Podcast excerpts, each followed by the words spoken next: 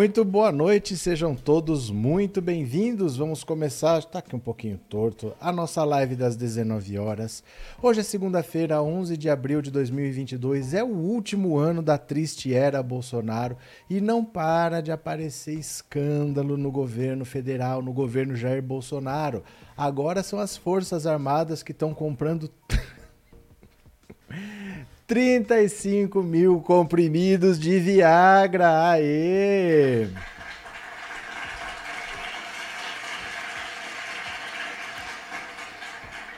Gente, eu acho mais do que certo o exército comprar Viagra, porque veja só, esses veinhos, eles já não tem bingo para ir, não tem o que fazer. Fica pensando em dar golpe, fica tentando acabar com a democracia. Deixa ele se divertir.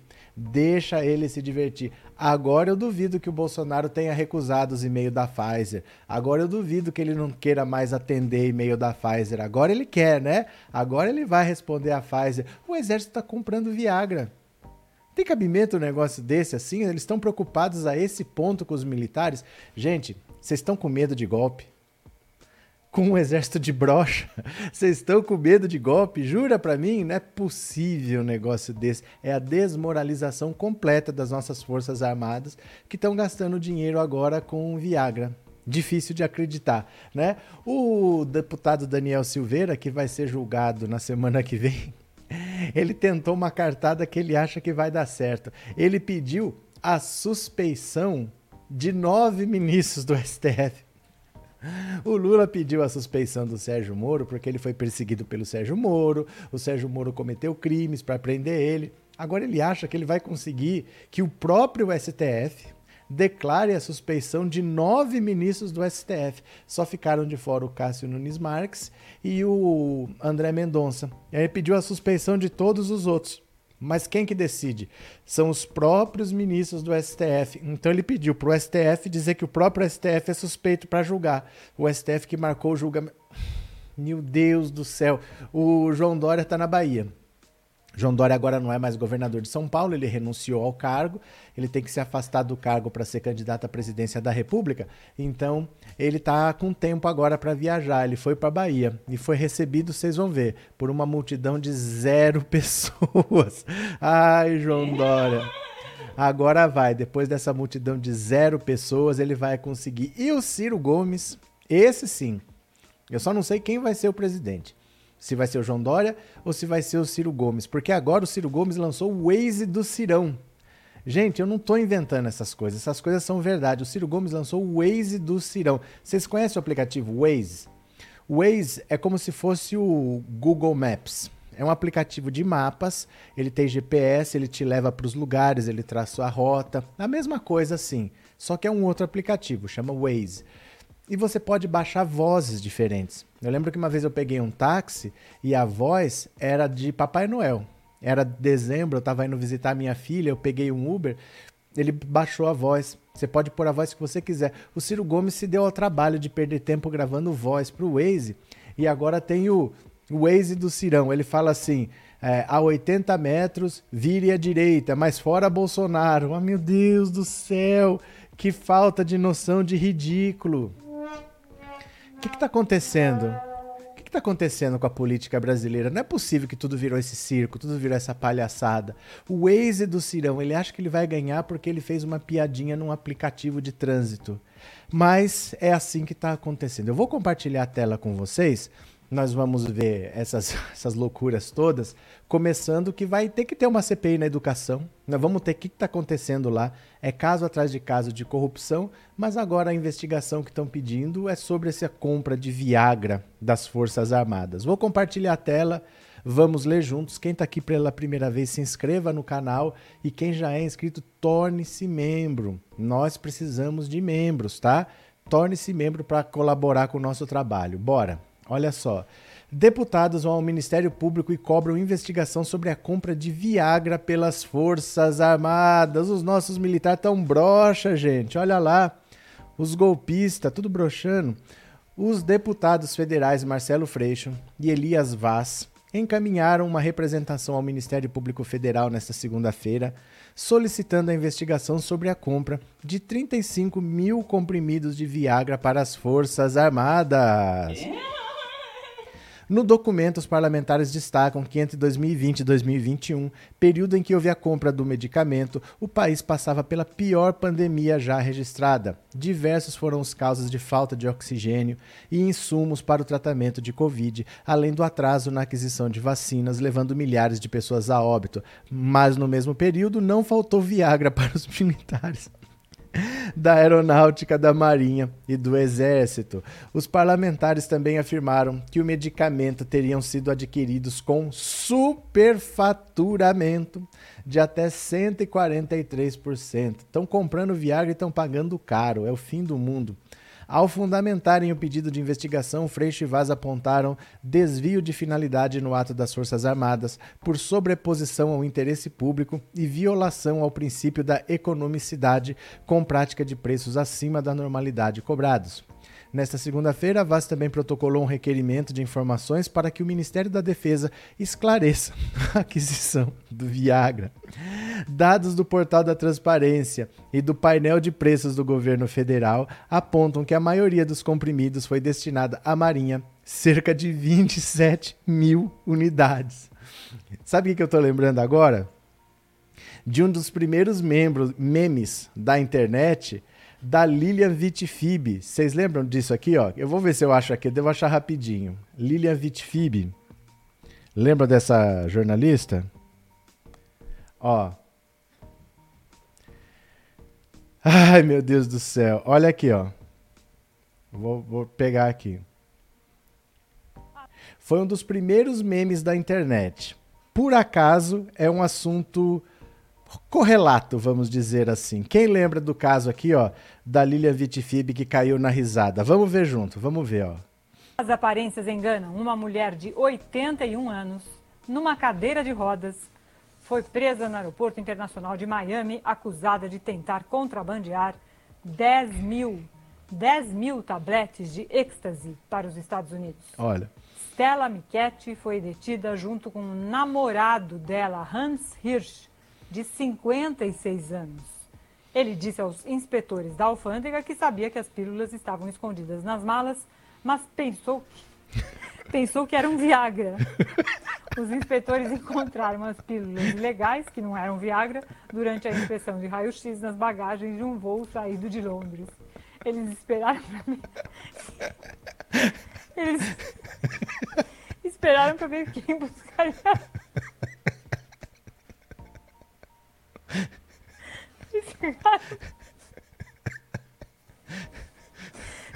Se surpreenderam quando viram uma velhinha e o chefe dos inspetores disse. Que os traficantes estão traficantes hoje em dia estão mais espertos do que antigamente. Estão recrutando pessoas que eles pensam que não seriam presas. A velhinha de 81 anos numa cadeira de rodas com o namorado de 56 que disse que pensou que o êxtase fosse Viagra. Foi preso. Uma boa noite, um bom fim de semana. Ai, ai. Oh, meu Deus do céu. Eu já tô começando a reconsiderar aquela lei dos jogos de azar que vai passar, porque os bingos têm que reabrir, gente. Pelo amor de Deus. As Forças Armadas agora compraram entre 2019 e 2020, no meio da pandemia, compraram Viagras. E o Bolsonaro dessa vez não ignorou os e-mails da Pfizer, né? Ai, ai, ai, deixa eu ver vocês aqui. Terezinha, estou comendo muito leite moça com pão e como é que estão broxando? É coisa boa, eita vergonha, Terezinha, meu Deus do céu. Cadê? É, cadê? Tô engasgando aqui com a Lilian. É, é, isso é um, nossa, isso deve ter mais de 10 anos. É uma das primeiras coisas que viralizaram na internet. Isso é bem antigo. Deixa eu ver aqui. É, cadê? Esqueci o que eu ia falar. Ah, sim. Quem puder, assista a live por aqui, tá? Por esta rede aqui, ó. Porque atingimos mil seguidores. Aê! Até que enfim, aê! Atingimos mil seguidores. Aleluia, aleluia, aleluia. Chegamos aos mil seguidores. mas a gente agora quer 2 mil porque nós vamos dobrar a meta agora. Atingimos a meta e vamos dobrar a meta. Então, quem puder, coloque o celular aqui. Só colocar o celular em cima desse código que você vai ser jogado para lá. Ou se você já tem esse aplicativo, pesquisa pensando alto e assista a live por lá. Tá bom? Cadê? Pessoal, venham dar uma força, a Mônica está chamando, viu? Cadê? Tô morrendo de rir aqui com essa notícia, só rindo para não chorar. Faz parte, viu? Parabéns. É, as Forças Armadas estão realmente armadas agora. Pois é, quem mais precisou foi a Marinha. Que estranho, né? É Viagra, chiclete, leite condensado, é picanha nas forças mamatas, tem que acabar. Eu não entendo para que, que o Brasil tem forças armadas, né? Cadê? É, cara, falaram que o leite condensado é para dar energia nas tropas, agora vem o Viagra do macarrão mole. Marcos Henrique, cadê? Cadê? Que vergonha, ridículo e corruptos, até Viagra, isso é gozação com o povo. Isso é gozação com o povo. Isso é o cúmulo da vergonha, né? O cúmulo da vergonha. Picanha, leite condensado e agora Viagra. É. Mas, gente, o, o... é melhor do que eles ficarem pensando em golpe. Melhor que eles vão se distrair, vão se divertir, vão ser felizes, senão eles ficam querendo dar golpe, né? Cadê? É, boa noite, Valkyria. Lembro de ver esse vídeo da Vila Bombom na época. É bem antigo. Esse vídeo é um dos primeiros assim que viralizaram, né? É, nenhum plano de saúde cobre a compra de Viagra porque a população tem a população tem Brasil tem que pagar para esses velhos brochas. Ailton, eu não sei, não sei como é que funciona. Perdi um super chat aqui que vocês me falaram? Eu não vi. Deixa eu ver se eu acho aqui. Deixa eu ver se apareceu aqui. Opa, Onofre, obrigado pelo super sticker, Onofre. Muito obrigado, viu? Obrigado pelo apoio. E Amara Laura, obrigado, Amara. Obrigado por ter se tornado membro. Obrigado pelo apoio. Bem-vinda, viu? Obrigado mesmo, de coração. Deixa eu ver o que mais aqui. É, essa compra de Viagra é o cúmulo do falocentrismo do governo Bolsonaro. E superfaturado. E superfaturado, né? são os veinhos saudosos da ditadura. A ditadura tá dita mole, meu Deus do céu. Olá, professor, era bom a CPI dos brochas. Ele, meu Deus do céu, o que que tá acontecendo? É inacreditável que virou Brasil, né? É incrível ver como o gado passa pano para a mamata dos militares. Eu não sei para que o Brasil tem exército. Porque, olha, a América do Sul é um continente tão grande, nós estamos tão longe dos vizinhos, que fica difícil até você imaginar um atacando o outro não deve nem ter armamento que daqui acerte num país lá no Pacífico e vice-versa. Como é que invade o Brasil? Como é que o Uruguai invade o Brasil? Como é que a Bolívia invade o Brasil? A Bolívia tem que passar por tanto espaço vazio para chegar no litoral aqui, porque as capitais estão no litoral, estão no Atlântico, né? É tanto espaço, sabe? Você acha que eu vou invadir quem? Quem que eu vou invadir a Colômbia, lá não sei na onde? Não vai ter guerra aqui nunca. E se tiver guerra com gente grande, não dá para 15 minutos. Né? Não tem munição para 15 minutos. Eu não sei para que, que o Brasil tem exército. É para passar essas ver vergonha mesmo aqui. AD, hoje sou livre. Obrigado pelo superchat. Obrigado por ser membro, viu? Muito obrigado. Cadê quem mais? Boa noite, Glória Santos. Bem-vinda. Ai, meu Deus do céu. Mas vocês acham que a palhaçada tá grande? A palhaçada piora. Porque o Ciro Gomes achou um jeito agora de vencer a eleição. Gente, agora vai. Se com esse truque, sabe os planos infalíveis que a Mônica tinha para derrotar o Cebolinha? Esse aqui é um plano infalível do Ciro Gomes também. Dá uma olhada, parece que é piada. Ciro lança o Waze com a própria voz. Entre a direita, mas fora Bolsonaro. Olha isso. O Waze do Cirão. Não é piada, gente. Essas coisas. É tudo sério que eu tô falando, viu? Parece ridículo, mas é tudo sério que eu tô falando. O Waze do Cirão. Olha isso. O pré-candidato à presidência Ciro Gomes lançou nesta segunda-feira uma versão do aplicativo de trânsito Waze com a voz dele. Entre as frases que os usuários poderão escutar com a voz do ex-ministro estão: entre a direita, mas fora Bolsonaro, vire à esquerda, mas não essa de Goela. Focado na comunicação digital e em conquistar os jovens, o pré-candidato chamou a versão de Waze do Cirão. O aplicativo pode ser baixado pelo Google Play e pela App Store. Olha aqui, ó. Chegou o Waze do Cirão. Vamos sempre rumo ao Brasil próspero para todos, o país que tanto sonhamos. E para instalar é fácil. Pelo celular basta clicar no link que ele instala automaticamente. Aí é só me levar junto contigo no teu giro. Meu Deus do céu, olha isso. Waze do Cirão. De acordo com o Datafolha, em pesquisa divulgada há duas semanas, o primeiro turno das eleições presidenciais ficará entre Lula, com 43, e Bolsonaro, com 26. Ciro Gomes aparece em quarto, com 6, perdendo ainda para o ex-ministro Sérgio Moro, cuja candidatura é incerta até após troca de partido. Já a pesquisa XP e PESP, divulgada na segunda-feira, mostrou que entre os paulistas, Lula tem a preferência de 34% das intenções de voto e Bolsonaro tem 30%. Ciro Gomes aparece em seguida com 8%. Obviamente, eu não tenho Waze no celular, eu nunca usei o Waze, mas é claro que eu instalei para ver como é que é. E assim, não dá para ver muita coisa, porque ele vai dizendo, é, é, um aplicativo de navegação de trânsito. Então, conforme você vai andando, que ele tem que dar as instruções, e aí ele fala. Então só dá para ouvir uma fala que é a frase, a frase de começo, mas eu instalei aqui, ó, para provar que tem. Quer ver, ó? Aqui não tem nada de diferente, é só um aplicativo, porque o aplicativo já existe. É só a voz que você tem que escolher, né? Então vamos ver aqui, ó. Deixa eu ver. Eu vou pedir para ir, vamos lá, pro, pro aeroporto. Hora que pão é trigo, trigo é dólar e não dá para ficar parado. Deu para ouvir?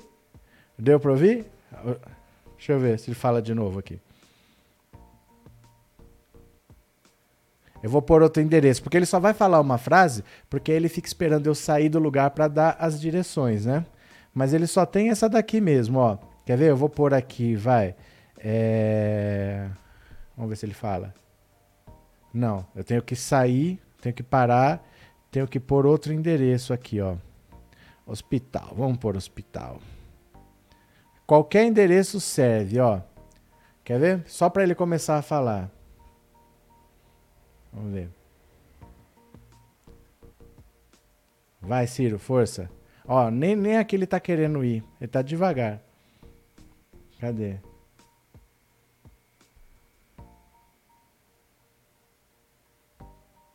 Olha, o Ciro tá falhando aqui também. Bora, Ciro. Ele não vai passar desses 5, 6% mesmo não, ó. Gente, Ciro Gomes não tá indo. Cadê?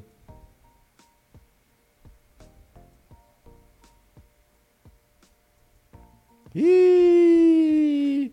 Deixa eu ver aqui.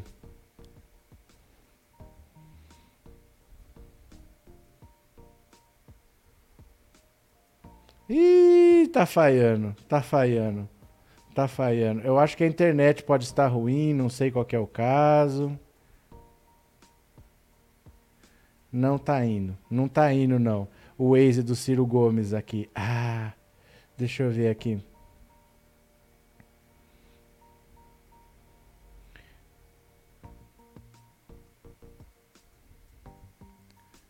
Tá travando. Eu acho que tá ruim porque tá chovendo aqui. A internet deve estar tá meio ruim. Vou tentar uma última vez, viu? Vou tentar uma última vez. Vamos ver se vai. Tá falando nada não. Tá conectando, ó.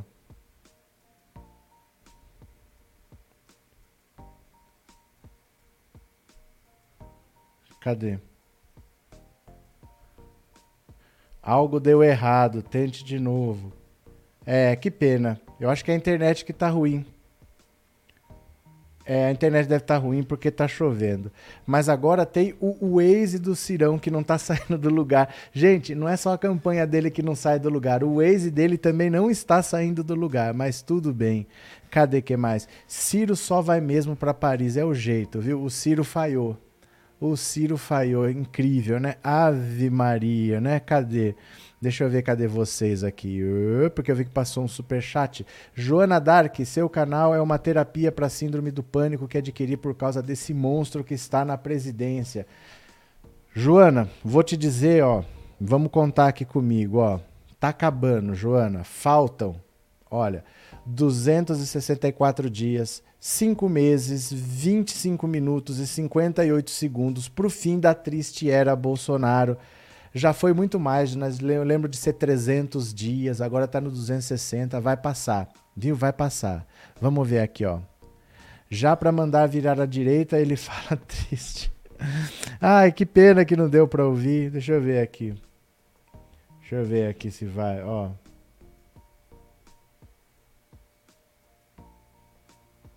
Cadê? Ele não tá falando, não. Tá dando assim, ó, conectando. Tá escrito assim, ó, conectando, ó. Tá escrito conectando. Não fala. Não fala, não. O Ciro está demais. O Ciro está demais. Não tá funcionando o Waze do Ciro, viu? Ciro também está precisando de um azulzinho, mas o azulzinho de azepam. Eu não sei a cor desses negócios, viu? Deu para ouvir aquela hora. Eu fiquei com medo, porque o microfone, às vezes, dependendo da posição, ele não deixa ouvir. Eu fiquei com medo. Então, beleza. Cadê que mais? Nosso exército está impotente, é diante das grandes potências. Agora você sabe por que, chama as grandes potências, não? É, com certeza isso é a ideia do coordenador da campanha. O marqueteiro dele é o João Santana. É o João Santana que é caríssimo e que o PDT não quer mais pagar. Estamos perto do fim da era Bolsonaro, né? Isso. Ciro some espiada pronta, verdade. Aí, deixa eu pegar aqui para vocês, porque hoje, gente, hoje foi o dia das coisas ridículas mesmo. Deixa eu pegar aqui para vocês, ó. Quer ver? Hum, cadê? Ué, não foi não? Que eu tenho três vídeos aqui para vocês. Eu vou compartilhar aqui, ó. No Drive. Já era para ter ido, não sei por que não foi. Eu acho que a internet hoje está horrível, viu? Eu acho que a internet hoje está horrível, mas tudo bem. Eu tenho aqui, ó, tenho aqui no WhatsApp. Olha o, Ciro, o Sérgio Moro. O Sérgio Moro está nos levando para o futuro. Gente, vocês acham que não dá para ficar pior? Sempre dá para ficar pior. Olha o Sérgio Moro que disse que está nos levando para o futuro. Presta atenção, ó. Sérgio Moro, rumo ao futuro. Olha o Sérgio Moro. Moro, para onde é que tu quer nos dirigir? O futuro. Aí. Esse é o marketing dos candidatos à presidência da República. Mais uma vez, dá uma olhada, dá uma olhada. Moro, para onde é que tu quer nos dirigir? O futuro. Aí. Não dá para acreditar. E o João Dória, o João Dória foi recebido na Bahia por zero pessoas. Dá uma olhada.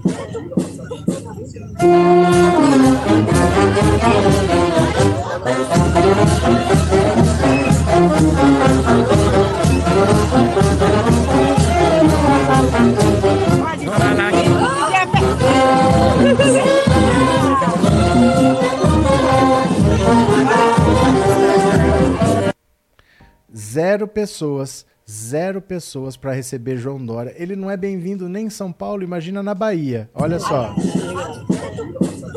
Camisa preta.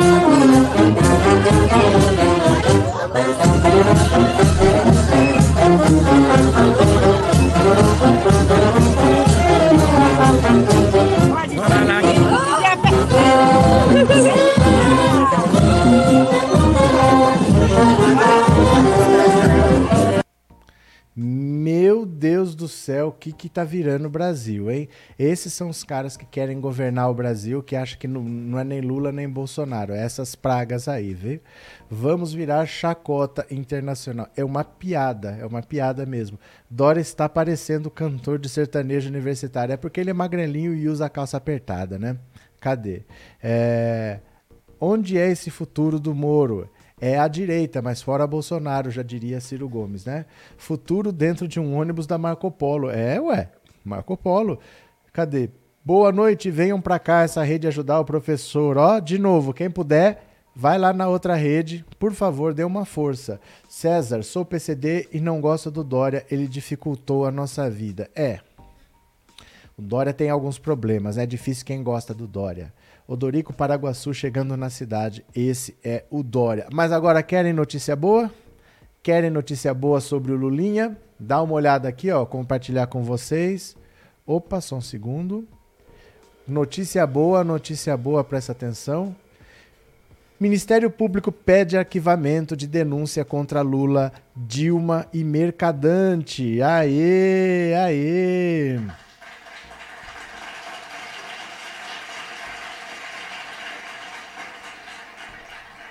O Ministério Público Federal do Distrito Federal pediu à Justiça Federal o arquivamento de uma denúncia apresentada em 2017 pela Procuradoria-Geral da República contra os ex-presidentes Lula, Dilma e o ex-ministro da Educação Aloysio Mercadante, todos do PT.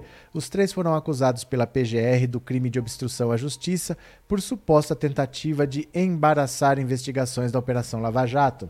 Em manifestação enviada à décima vara federal do Distrito Federal no último dia 30, o procurador da República Marcos Marcelos Gonzaga Goulart apontou que nos casos de Lula e Dilma, os supostos delitos já prescreveram.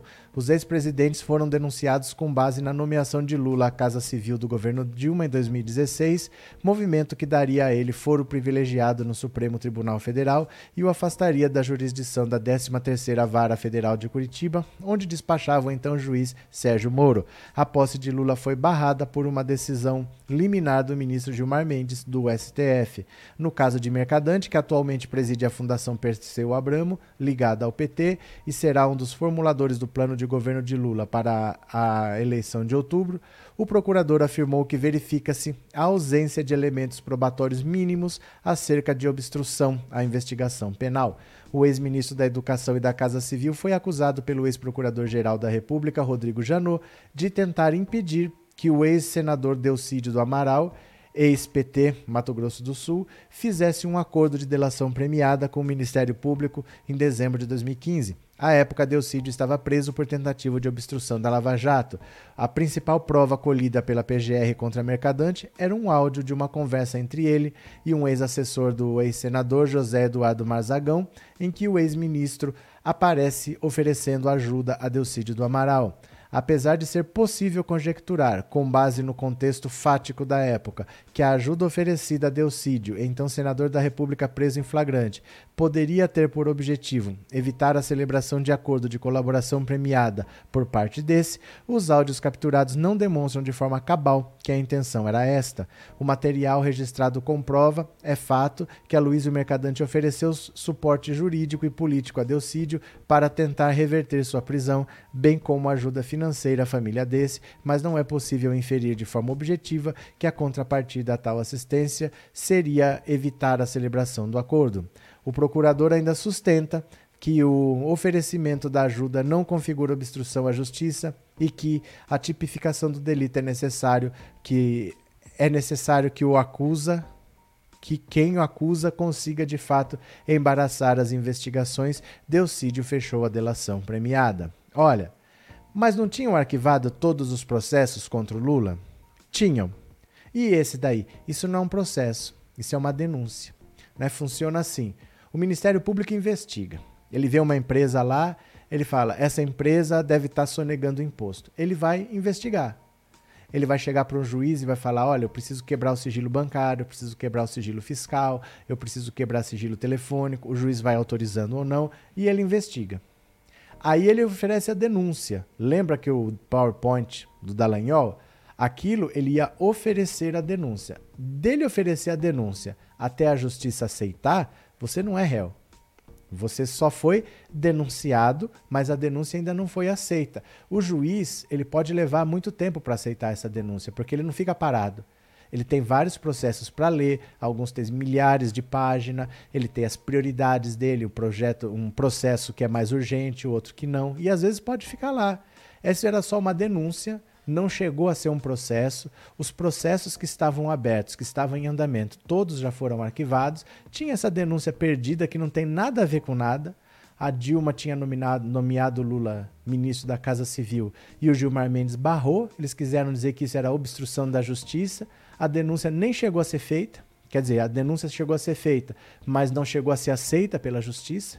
A justiça nunca falou, não, eles são réus, vamos fazer um processo aqui, vamos fazer um inquérito, vamos lá. Não, nunca teve nada disso. O Ministério Público apresentou só a denúncia e agora ele mesmo retirou, falou: esquece que já prescreveu, se não tem mais nada a ver. Não existe mais a denúncia. Era só a denúncia, não era ainda, eles não eram réus, tá? A denúncia ainda não tinha sido aceita pela justiça. Cadê? Ah, Lula, novo presidente, Bruninho Forças, pronto. Socorro Cabelo, boa noite, como você tá? Cadê? É, Gabriel, professor, ao parecer, ao parecer aos apoiadores do Ciro que querem acabar com o desgoverno Bolsonaro, já que eles querem que o Lula ganhe apenas no segundo turno, prolongando o sofrimento do povo.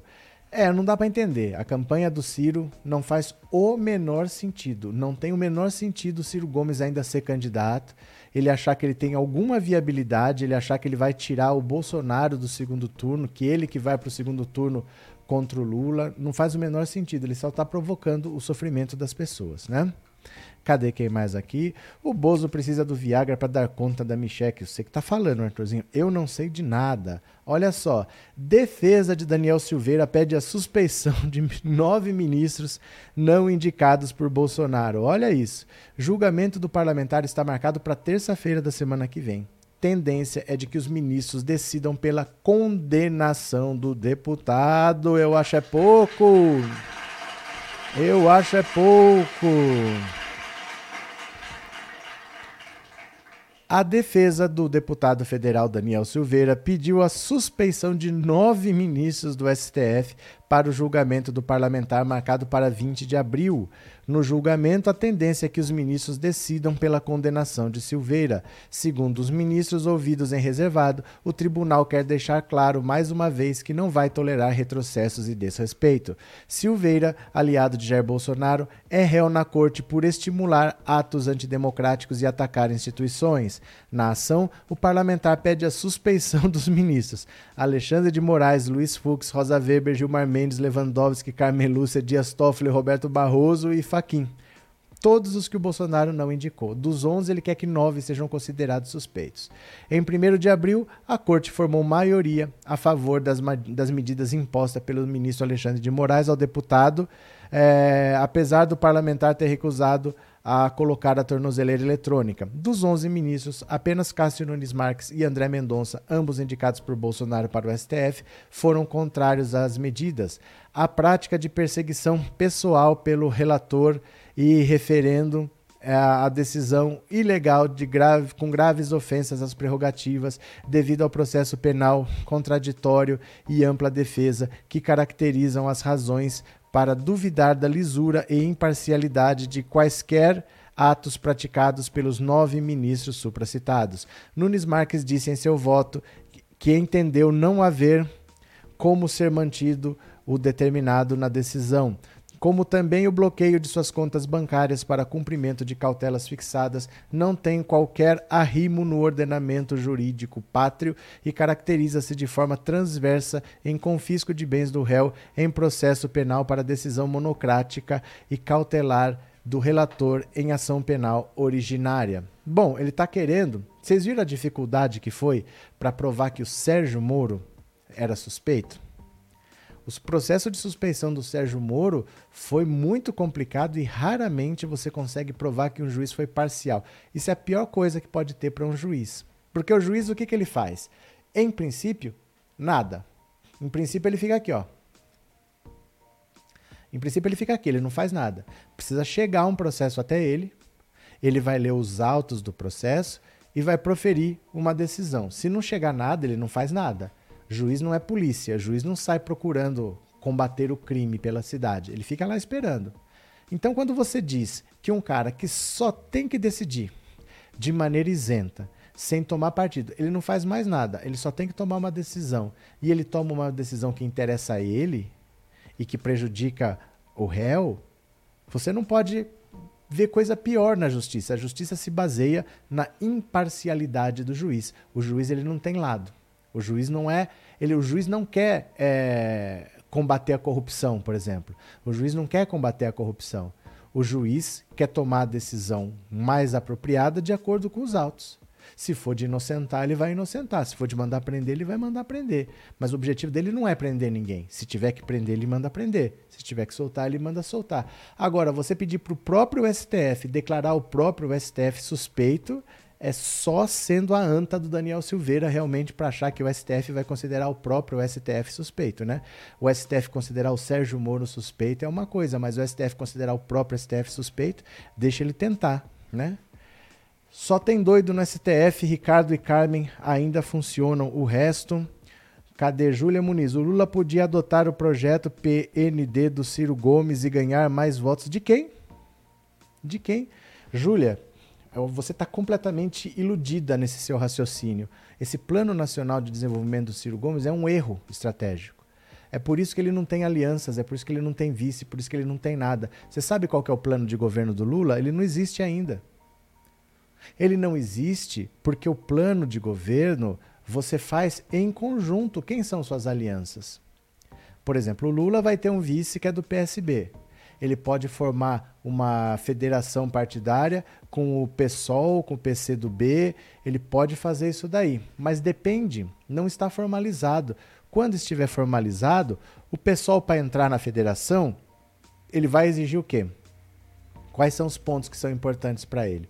E o PV, que é o Partido Verde, é um partido que tem como ponto importante a causa ambiental. Ele vai querer o quê no plano de Você constrói um plano de governo junto com as suas alianças. O maior erro do Ciro Gomes é fazer um livro, colocar a venda na Amazon quatro anos antes e falar: esse aqui é meu plano. Por isso que ele não tem parceiro. O parceiro ele quer ajudar a construir o plano e o plano dele está fechado. É um erro, é de quem não entende de política achar que você faz um plano de governo quatro anos antes. Você precisa construir o plano junto com os seus aliados. Gente, como nós vamos enfrentar isso aqui? Se o meu aliado for o PL, se o meu aliado for o PCdoB, o meu plano é diferente. Eu não posso fazer um plano quatro anos antes. Todo mundo quer contribuir, todo mundo tem o seu ponto de vista que é importante, quer ver ali no plano de governo. É um erro isso do Ciro ter um plano de governo quatro anos antes, que está à venda lá. Agora ele não tem parceiros, é lógico que ninguém tem parceiro. O vice dele vai ser alguém do próprio PDT, porque não tem nenhum partido querendo comprar um plano que está pronto e que ele não pode influenciar. Isso é um erro, Júlia. Não se faz isso. O Ciro que vende essa história de que ele tem um plano, ele não deveria ter um plano. Ele não poderia ter um plano com tanta antecedência. Ele tem que construir um plano com os seus aliados. Mas como ele já tem um plano pronto, ele não consegue aliado. Né? É um erro, é um erro, é um erro. Né? Cadê? Acho legal essa ideia do Lula aderir ao PND do Ciro, boa ideia. É ridícula essa ideia, Rai. É ridícula essa ideia. Esse plano não serve para nada. Isso é blá blá blá, isso é conversa fiada. Isso é conversa fiada. Gente, vocês ainda estão votando em gente que fala que vai fazer, né? Todo mundo que votou no Bolsonaro era porque ele falou que ia fazer. Vocês ainda não entenderam que você tem que olhar o que o político já fez e não o que ele fala que ele vai fazer? Vocês ainda estão indo nesse canto da sereia do político que fala que vai fazer? Ah, eu tenho um plano. E para pôr em prática? O que, que o Ciro fez nos últimos 30 anos? Essa candidatura dele é um plano pessoal de poder. Porque ele está só mantendo o Bolsonaro vivo com essa candidatura dele. Ele está prolongando o sofrimento do povo brasileiro. Ele não está fazendo nada pelo país, não. É um projeto pessoal de poder. E esse plano dele é conversa fiada. Ele não tem articulação política para pôr nada daquilo em prática. Viu? Não vão no canto da sereia, gente. Vocês não têm que votar pelo que o cara fala. Vocês têm que votar pelo que o cara fez. E vocês estão votando pelo que o cara fala, né? Cadê? No caso dele, Ciro, esse plano já caducou. Não, não existe plano com quatro anos de antecedência. Você tem, o Lula não tem um plano. Ele vai construir esse plano. Ele chamou o coordenador, o, o Randolph para ser o coordenador da campanha. O José Dirceu vai ajudar a fazer o plano de governo. Vocês têm que fazer o plano. Depende das alianças. As pessoas querem colocar os pontos importantes para estar tá numa parceria, para estar tá numa aliança. Ninguém pega um pacote fechado assim. É um erro estratégico. Por isso que ele não tem aliados. Por isso que ele está sozinho, né? Cadê? É... Cadê? Mas é mentira que o Ciro fez algumas coisas no Ceará? Quando, Melissa? Quando? Ele foi governador do Ceará há mais de 30 anos. Ele foi é, presidente de Fortaleza antes ainda largou o mandato no meio. Ele era do PSDB, isso há mais de 30 anos. De lá para cá, o que, que ele fez? Ó, conversa fiada o que ele fez. É conversa fiada. 30 anos atrás, né? Cadê? Ana Maria, por nada estamos juntos, querida. Cadê, cadê? É, vocês não estão vendo que nem liderança o Ciro tem. O Ciro não consegue organizar nem o partido dele. Ele é vice-presidente do PDT. Não consegue organizar nem o partido dele, né? Cadê? E o Bozo que nem nunca pensou em planos que não fosse roubar, mas o que tem uma coisa a ver com a outra, né? Guzmão, você sugeriu quatro nomes estrategicamente e se é Ciro ou você quer que a gente vote na digestão cachorro? Não entendi nada, Guzmão. Como é que é? Não entendi nada. É, Maria José, boa noite. Cadê? É, vovós com Bozo, o que, que aconteceu? Então empatou, Guzmão. Eu não entendi também. Eu não entendi nada que você escreveu. Pacotes só se for de turismo. Gente, cê, como é que tem gente que acredita nessa história de que o, Bolso, que o Ciro Gomes tem um plano? Como assim ele tem um plano quatro anos antes? Um plano você tem que construir com as suas alianças. Se o PSDB, se o PT vai estar junto com o PSB, eles vão sentar junto e vão falar o que, que nós vamos enfrentar. Porque o PSB tem coisas que é importante para eles. Já, por exemplo, se ele não tiver com o PSB, se ele está com o PV, é outra coisa. Você tem que construir um plano junto com as suas alianças. Não existe isso fazer quatro anos antes. É um erro básico. É por isso que ele não tem parceiros. Mas as pessoas ficam acreditando no que o Ciro fala e não no que o Ciro fez. Ele foi governador há mais de 30 anos, né? É, cadê? Sou cearense e digo Ciro é coroné. Cláudia. Senador do PDT retirou o nome da CPI do Bolsolão do MEC. É, o Ciro Gomes é essa palhaçada do PDT, né? Ele não consegue organizar nem o PDT. A agonia dos brasileiros tem que acabar no primeiro turno. Não aguento mais esse desgoverno Glória. Continuemos aqui, porque pode piorar? Pode. Médicas famosas por uso de cloroquina na pandemia miram vaga no Congresso. Que beleza! Não sabe a diferença entre vírus e protozoário, mas quer ser senadora da República. Mayra, Mayra Pinheiro, aquela da Capitã Cloroquina, Nisi Yamaguchi, Raíza, Roberta e Maria Emília, cinco médicas conhecidas pela defesa de medicamentos comprovadamente ineficazes contra a Covid, são pré-candidatas a vagas no Senado e na Câmara dos Deputados. Elas têm em comum o fato de terem ficado conhecidas durante a pandemia por conta da predileção pela cloroquina. Os anúncios da pré-candidatura foram divulgados pelas médicas por meio das redes sociais. Mayra Pinheiro, ficou conhecida como Capitã Cloroquina após participar do desenvolvimento de aplicativo do governo federal que recomendava o medicamento. A CPI da Covid pediu indiciamento de Mayra por crime de epidemia com resultado morte, prevaricação e crime contra a humanidade. Nas eleições deste ano, a cearense disputará vaga na Câmara. Ao anunciar a pré-candidatura em seu perfil oficial no Instagram, ela afirmou: Olha a, fi a figura aqui, ó que em 2022 o Brasil possa ter no Congresso Nacional a mais corajosa representação feminina de sua história. Em janeiro, a médica se manifestou a favor da decisão de Roraima de instituir os medicamentos hidroxicloroquina, cloroquina, zitromicina e ivermectina como protocolo também com pedido de iniciamento pela CPI, na qual alegou que o tratamento precoce reduziu hospitalizações e mortes da doença, Nizi Yamaguchi anunciou ainda em dezembro que sua pré-candidatura ao Senado, isso é uma piada, gente, candidata ao Senado por São Paulo, na ocasião, disse que se tratava de uma batalha entre o bem e o mal e que estava disposta a enfrentar os desafios pós-Covid com ética, conhecimento científico e com a intenção verdadeira de salvar vidas. A oncologista e imunologista tem 158 mil seguidores na rede. Pré-candidata ao Senado, Raíssa Soares foi secretária da Saúde de Porto Seguro. Ela ganhou visibilidade após gravar vídeo em que pedia ao governo federal que enviasse o kit Covid a Salvador. Hoje, ela soma 160 mil seguidores no Instagram. Nas redes sociais, o deputado Eduardo Bolsonaro postou vídeo de apoio à candidatura. Ela que começou a ganhar notoriedade durante a pandemia e provou ser uma pessoa corajosa e destemida, agora tem aflorado também nas pautas conservadoras. A infectologista Roberta Lacerda ficou conhecida ao se posicionar contra a vacinação. Ela, que mira no Senado, chegou a citar supostos casos de câncer provocados pelo imunizante da Covid e teve a conta suspensa nas redes sociais. Já Maria Emília Gadelha também criticou a vacinação, agradando a bolsonaristas. Em seu perfil nas redes sociais, promoveu lives com o tema Vacina para a Covid-19 e os riscos para a saúde e divulgou ações contra o passaporte sanitário. Ela quer ser deputada federal. Que beleza, hein? Que beleza! Tudo para ganhar uma mamatinha, tudo para ganhar uma verbinha de gabinete, tudo para ganhar passagem aérea. Que piada, hein? Tinham que estar presas essas que são candidatas, isso é o Brasil. Pois é. Divina, Divino Magalhães Filho, professor, essa gente vai levar um tombo tão grande na política que não vai conseguir nem se levantar. Principalmente as candidatas ao Senado vão passar uma vergonha histórica. Normalmente é nome bem peso pesado que tem no Senado. Vai tentar Anise Yamaguchi, né? Cadê? Ah, professor, quando for possível, fale sobre a lei que autoriza a exploração de petróleo em abrolhos. Depois a gente fala, Altelina, pode deixar, tá? Pode deixar.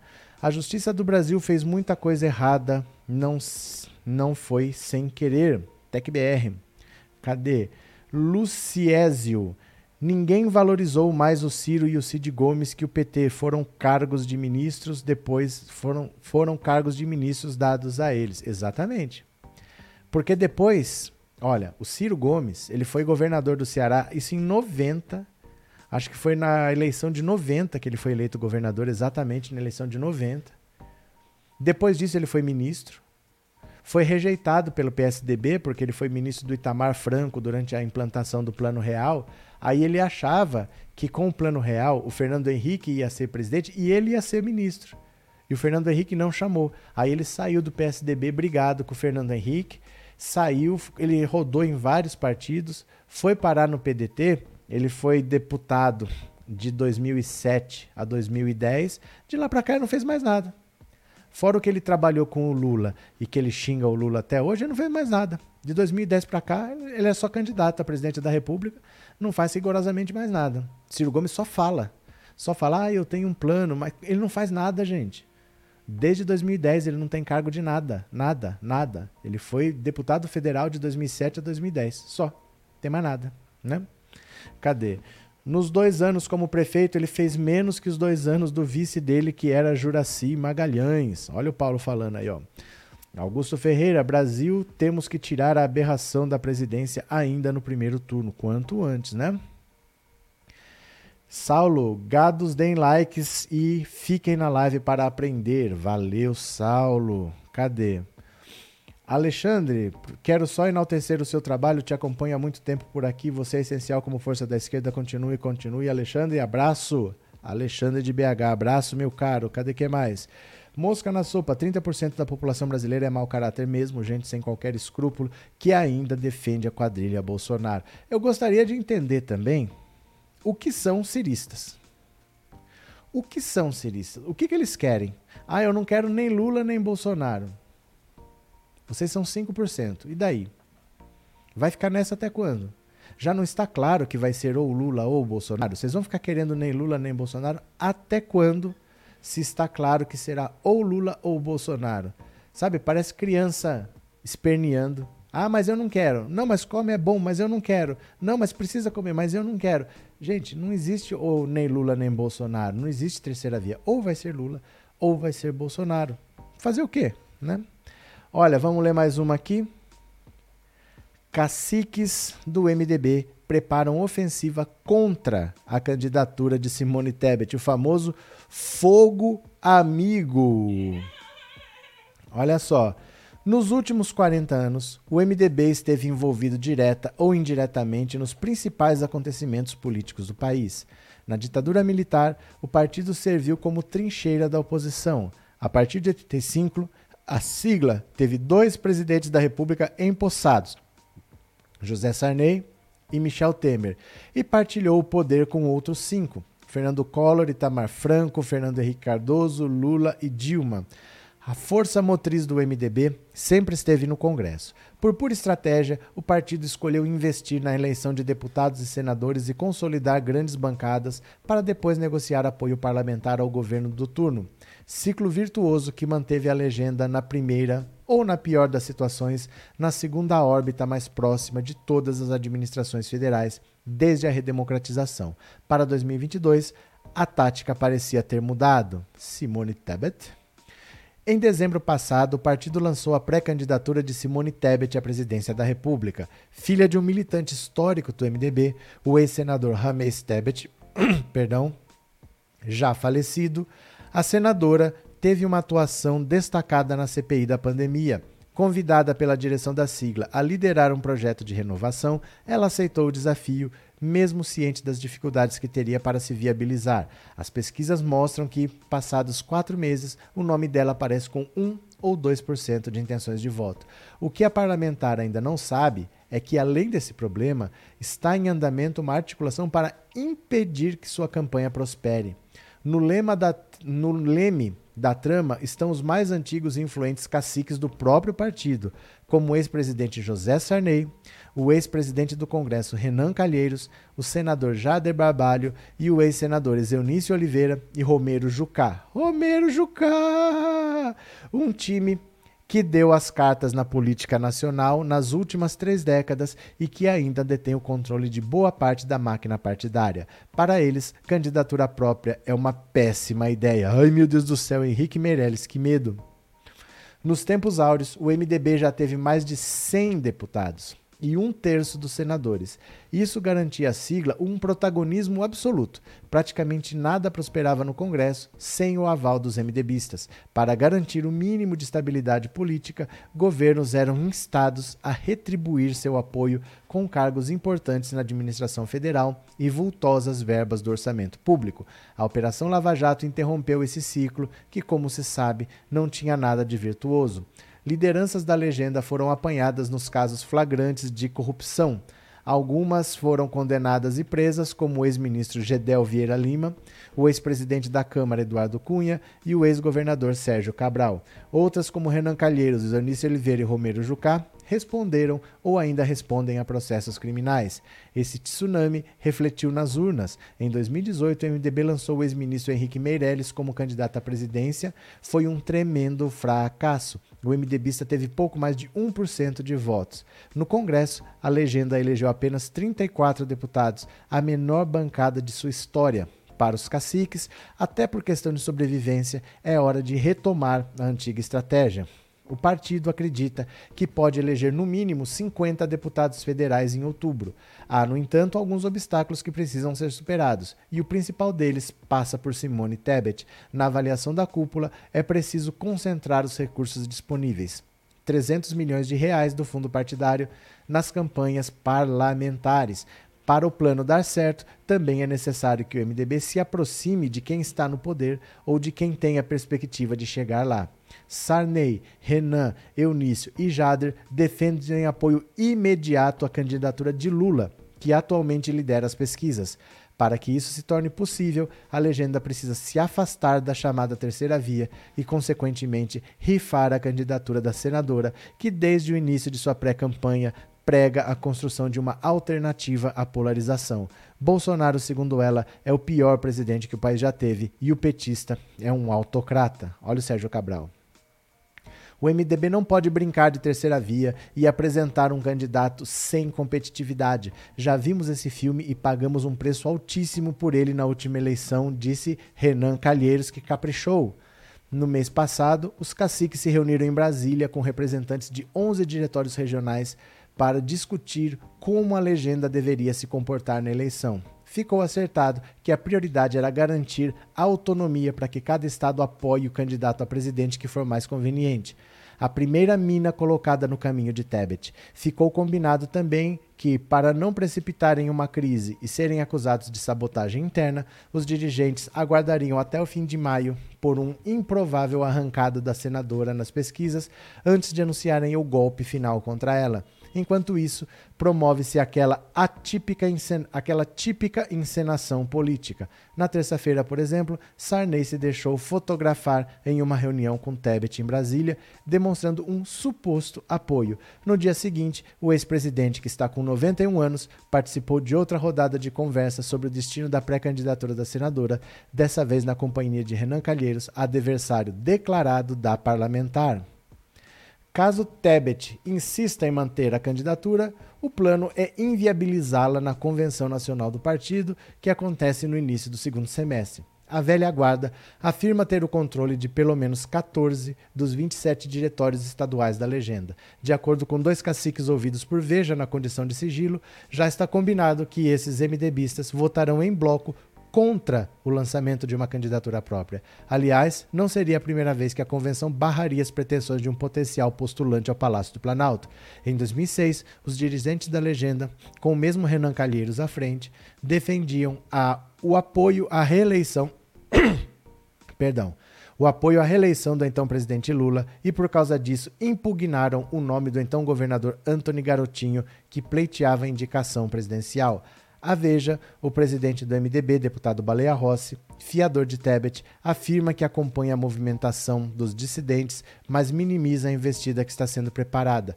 O MDB é o partido mais democrático do Brasil e a convenção soberana vai homologar a candidatura de Simone majoritariamente, garantiu. Então, olha só, o MDB não quer que aconteça de novo o que aconteceu em 2018. Em 2018, o MDB teve um candidato que foi o Henrique Meirelles. E o MDB tem uma estrutura muito grande, está em todos os estados, está nos municípios, tem peso, tem representatividade, é um partido histórico. E ele conseguiu ficar atrás do Cabo da Ciolo. O Henrique Meirelles chegou a ter 1%, perdeu para o Cabo da Ciolo na eleição de 2018. Consequência, o partido encolheu. O partido só tem 34 deputados, ele já chegou a ter mais de 100 mas ele chegou a ter agora um terço do, da força que ele já teve. E ele não pode repetir isso. Se ele for mal de novo, pode ser irreversível, pode ser uma legenda que caminhe para desaparecer. Então, em vez de gastar dinheiro numa campanha presidente que não vai para lugar nenhum, o que, que eles querem fazer? Pegar o vácuo na campanha do Lula. O MDB quer pegar o vácuo da campanha do Lula, ninguém quer ficar contra o Lula, o Sarney quer apoiar o Lula, o Renan Calheiros quer apoiar o Lula, todo mundo. Romero Jucá está querendo apoiar o Lula porque eles sabem que a, a sobrevivência deles na política está em jogo. Eles não podem cometer o risco de ter outro candidato para ter 1%, para não puxar voto e prejudicar a eleição de deputados. Então eles querem deixar os estados livres, cada um apoia quem quiser, um ou outro vai apoiar o Bolsonaro, a maior parte do MDB vai apoiar o Lula mas eles não querem nem ter candidato próprio para não gastar dinheiro. Por que colocar dinheiro na candidatura da Simone Tebet se eles podem usar esse dinheiro para eleger deputado? É aquilo que eu falei para vocês no ano passado. Quando eles perceberem que o dinheiro é um só, ou gasta aqui ou gasta ali, por que, que eles vão ficar com essas aventuras de candidatura que não vão para lugar nenhum? Eles vão começar a retirar. E quando retirar, se só ficarem dois nomes, não vai ter segundo turno. O, o, primeiro turno vai virar já o segundo turno. Tá, só não está acontecendo isso porque o Ciro Gomes não desistiu. Mas os outros estão 1, 2, 1, 2%, você não vai para lugar nenhum. Desse jeito a eleição se decide no primeiro turno, né? Cadê? É, infelizmente tem o Gedel também aqui na Bahia. Mas isso aí é o seguinte. É, eles não, não é que vai formar uma aliança com o MDB, não é isso, não é formar uma aliança. É que você, o MDB para sobreviver, ele tem duas opções tem três opções: ter uma candidatura própria, ou não ter uma candidatura própria apoiando o Bolsonaro, ou não ter uma candidatura própria apoiando o Lula. A maior parte dos diretórios quer apoiar o Lula. Não é porque eles querem estar dentro do governo, mas é porque eles querem se eleger. Então eu sou deputado por, pelo Espírito Santo. Não é que eu quero estar dentro do governo lá em Brasília, eu quero o meu cargo de deputado. E para mim é muito mais fácil estar grudado no Lula do que estar grudado na Simone Tebet para puxar voto. Então eu quero apoiar o Lula porque eu acho que eu vou ser beneficiado. É aquele carro ruim que cola no vácuo do carro bom que está na frente para pelo menos uma volta ele fazer um pouco mais rápido, né? Você já assiste Fórmula 1? É mais ou menos isso. Eles estão querendo pegar o vácuo do Lula. E o pessoal vai acabar a terceira via. Essa terceira via vai desaparecer. Vai ter um, todo mundo do Centrão. Vocês lembram o que eu falei? Quando chegar março, abril, todo mundo vai desembarcar do governo Bolsonaro e vai correr para apoiar o Lula. É isso que vai acontecer. O Lula sendo o próximo presidente, mais ou menos claro, já tá para todo mundo, vai todo mundo correr pro lado do Lula. E o Lula vai precisar de votos. Como é que eu vou aprovar uma PEC só com os votos da esquerda? Não vai ter voto suficiente. Eu preciso de 308 votos para aprovar uma PEC. Ele vai precisar e esse pessoal vai estar tá lá. Então, é isso que está se desenhando, né? Cadê? É, Vicente Goldo, será que o Ciro tem ciúmes da Xanja? Ai, meu Deus. Cris, como o professor disse que o Ciro é egocêntrico e fica falando que o Lula é. O que aconteceu? É, o Ciro atrasa o Brasil. Cadê? Paulo Moura, se a maioria do PDT não quer a candidatura própria à presidência da República, como o Ciro consegue manter a candidatura dele? O Ciro Gomes é vice-presidente do PDT. Ele é dirigente. Ele manda no PDT. Quer dizer, Ele tem poder, não é que ele manda, porque o PDT é uma bagunça, né? Cada um vota como quer, cada um faz o que bem entende, mas ele é vice-presidente do PDT, ele não é só é, candidato. Ele é vice-presidente do PDT, então é ele que toma as decisões também. Ele e o Carlos Lupe, né? É, Elô Machado, Maia morreu politicamente, poderia ter pautado o impeachment. Não tinha voto, Elô. Não tinha voto. Desde que o Bolsonaro comprou o Centrão, não tem voto. Se pautasse, seria pior. Porque não ia passar. E o Bolsonaro ia falar: tá vendo? Tentaram me derrubar, não conseguiram porque o povo está do meu lado, porque Deus está no meu lado. Não tem voto. Não tem voto para impeachment. O Bolsonaro comprou os votos que ele precisa com, com o Centrão. Não tem votos para passar. Pode pautar. Tem cento e tantos pedidos lá. Um é meu. Tá lá na mesa. Mas não tem votos para aprovar. Ele comprou o Centrão, né? Lemos Júnior, quando o Ciro é entrevistado, alguém Ninguém entende nada, pois o Ciro só fala com o Ciro, ele não fala com estranhos. É. Saulo, o Ciro queria ser o Lula, ele quer que o Lula o apoie sem ele ter condições e preparo para ser presidente. Ele deveria desistir da presidência e apoiar o Lula, já que ele quer tanto ajudar o país. Ele nunca disse que ele quer, quer dizer, ele disse que ele quer ajudar o país, ele diz, dizer ele diz, mas ele não demonstra. O problema é que ele não demonstra, porque tudo que ele faz é em favor dele mesmo e só. Ele não faz nada em favor do país. Ele não chega para ninguém e fala assim: olha, vamos tentar fazer uma coisa em conjunto, vamos tentar fazer uma união aqui. Não. Ele fala que ninguém quer mudar. Todo mundo quer manter o que está aí. O único que quer mudar é ele. Então, se for para não mudar, nem vote em mim. Vote em mim se você quiser mudança. Então, a justificativa dele ser um porra louca é essa: que ele é o candidato que quer mudança.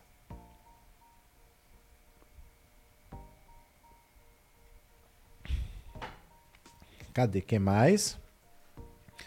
Cadê? Like, like, like, disse a Sandra. Ciro quer ajudar o país de Alice. O país de. O país de Vitor Hugo, eu acho que ele quer ajudar, né? A França. Ah, e o Sérgio Moro, ainda que abandonou o Podemos, ele deixou feridas para trás, meu povo. Olha aqui, ó, dá uma olhada. Saída de Moro deixou grande ressentimento, diz presidente do Podemos. É, Renata Abreu. Acreditou quem quis, né? O presidente nacional do Podemos, a deputada federal Renata Abreu, sugeriu hoje em participação no All News que o apoio do partido a uma eventual candidatura de Sérgio Moro à presidência, após ele ter deixado a legenda, é improvável. Não vai nem aprovar. Quer dizer, não vai nem apoiar. O Moro pode ser candidato lá pelo União Brasil, o Podemos não vai nem apoiar a candidatura dele.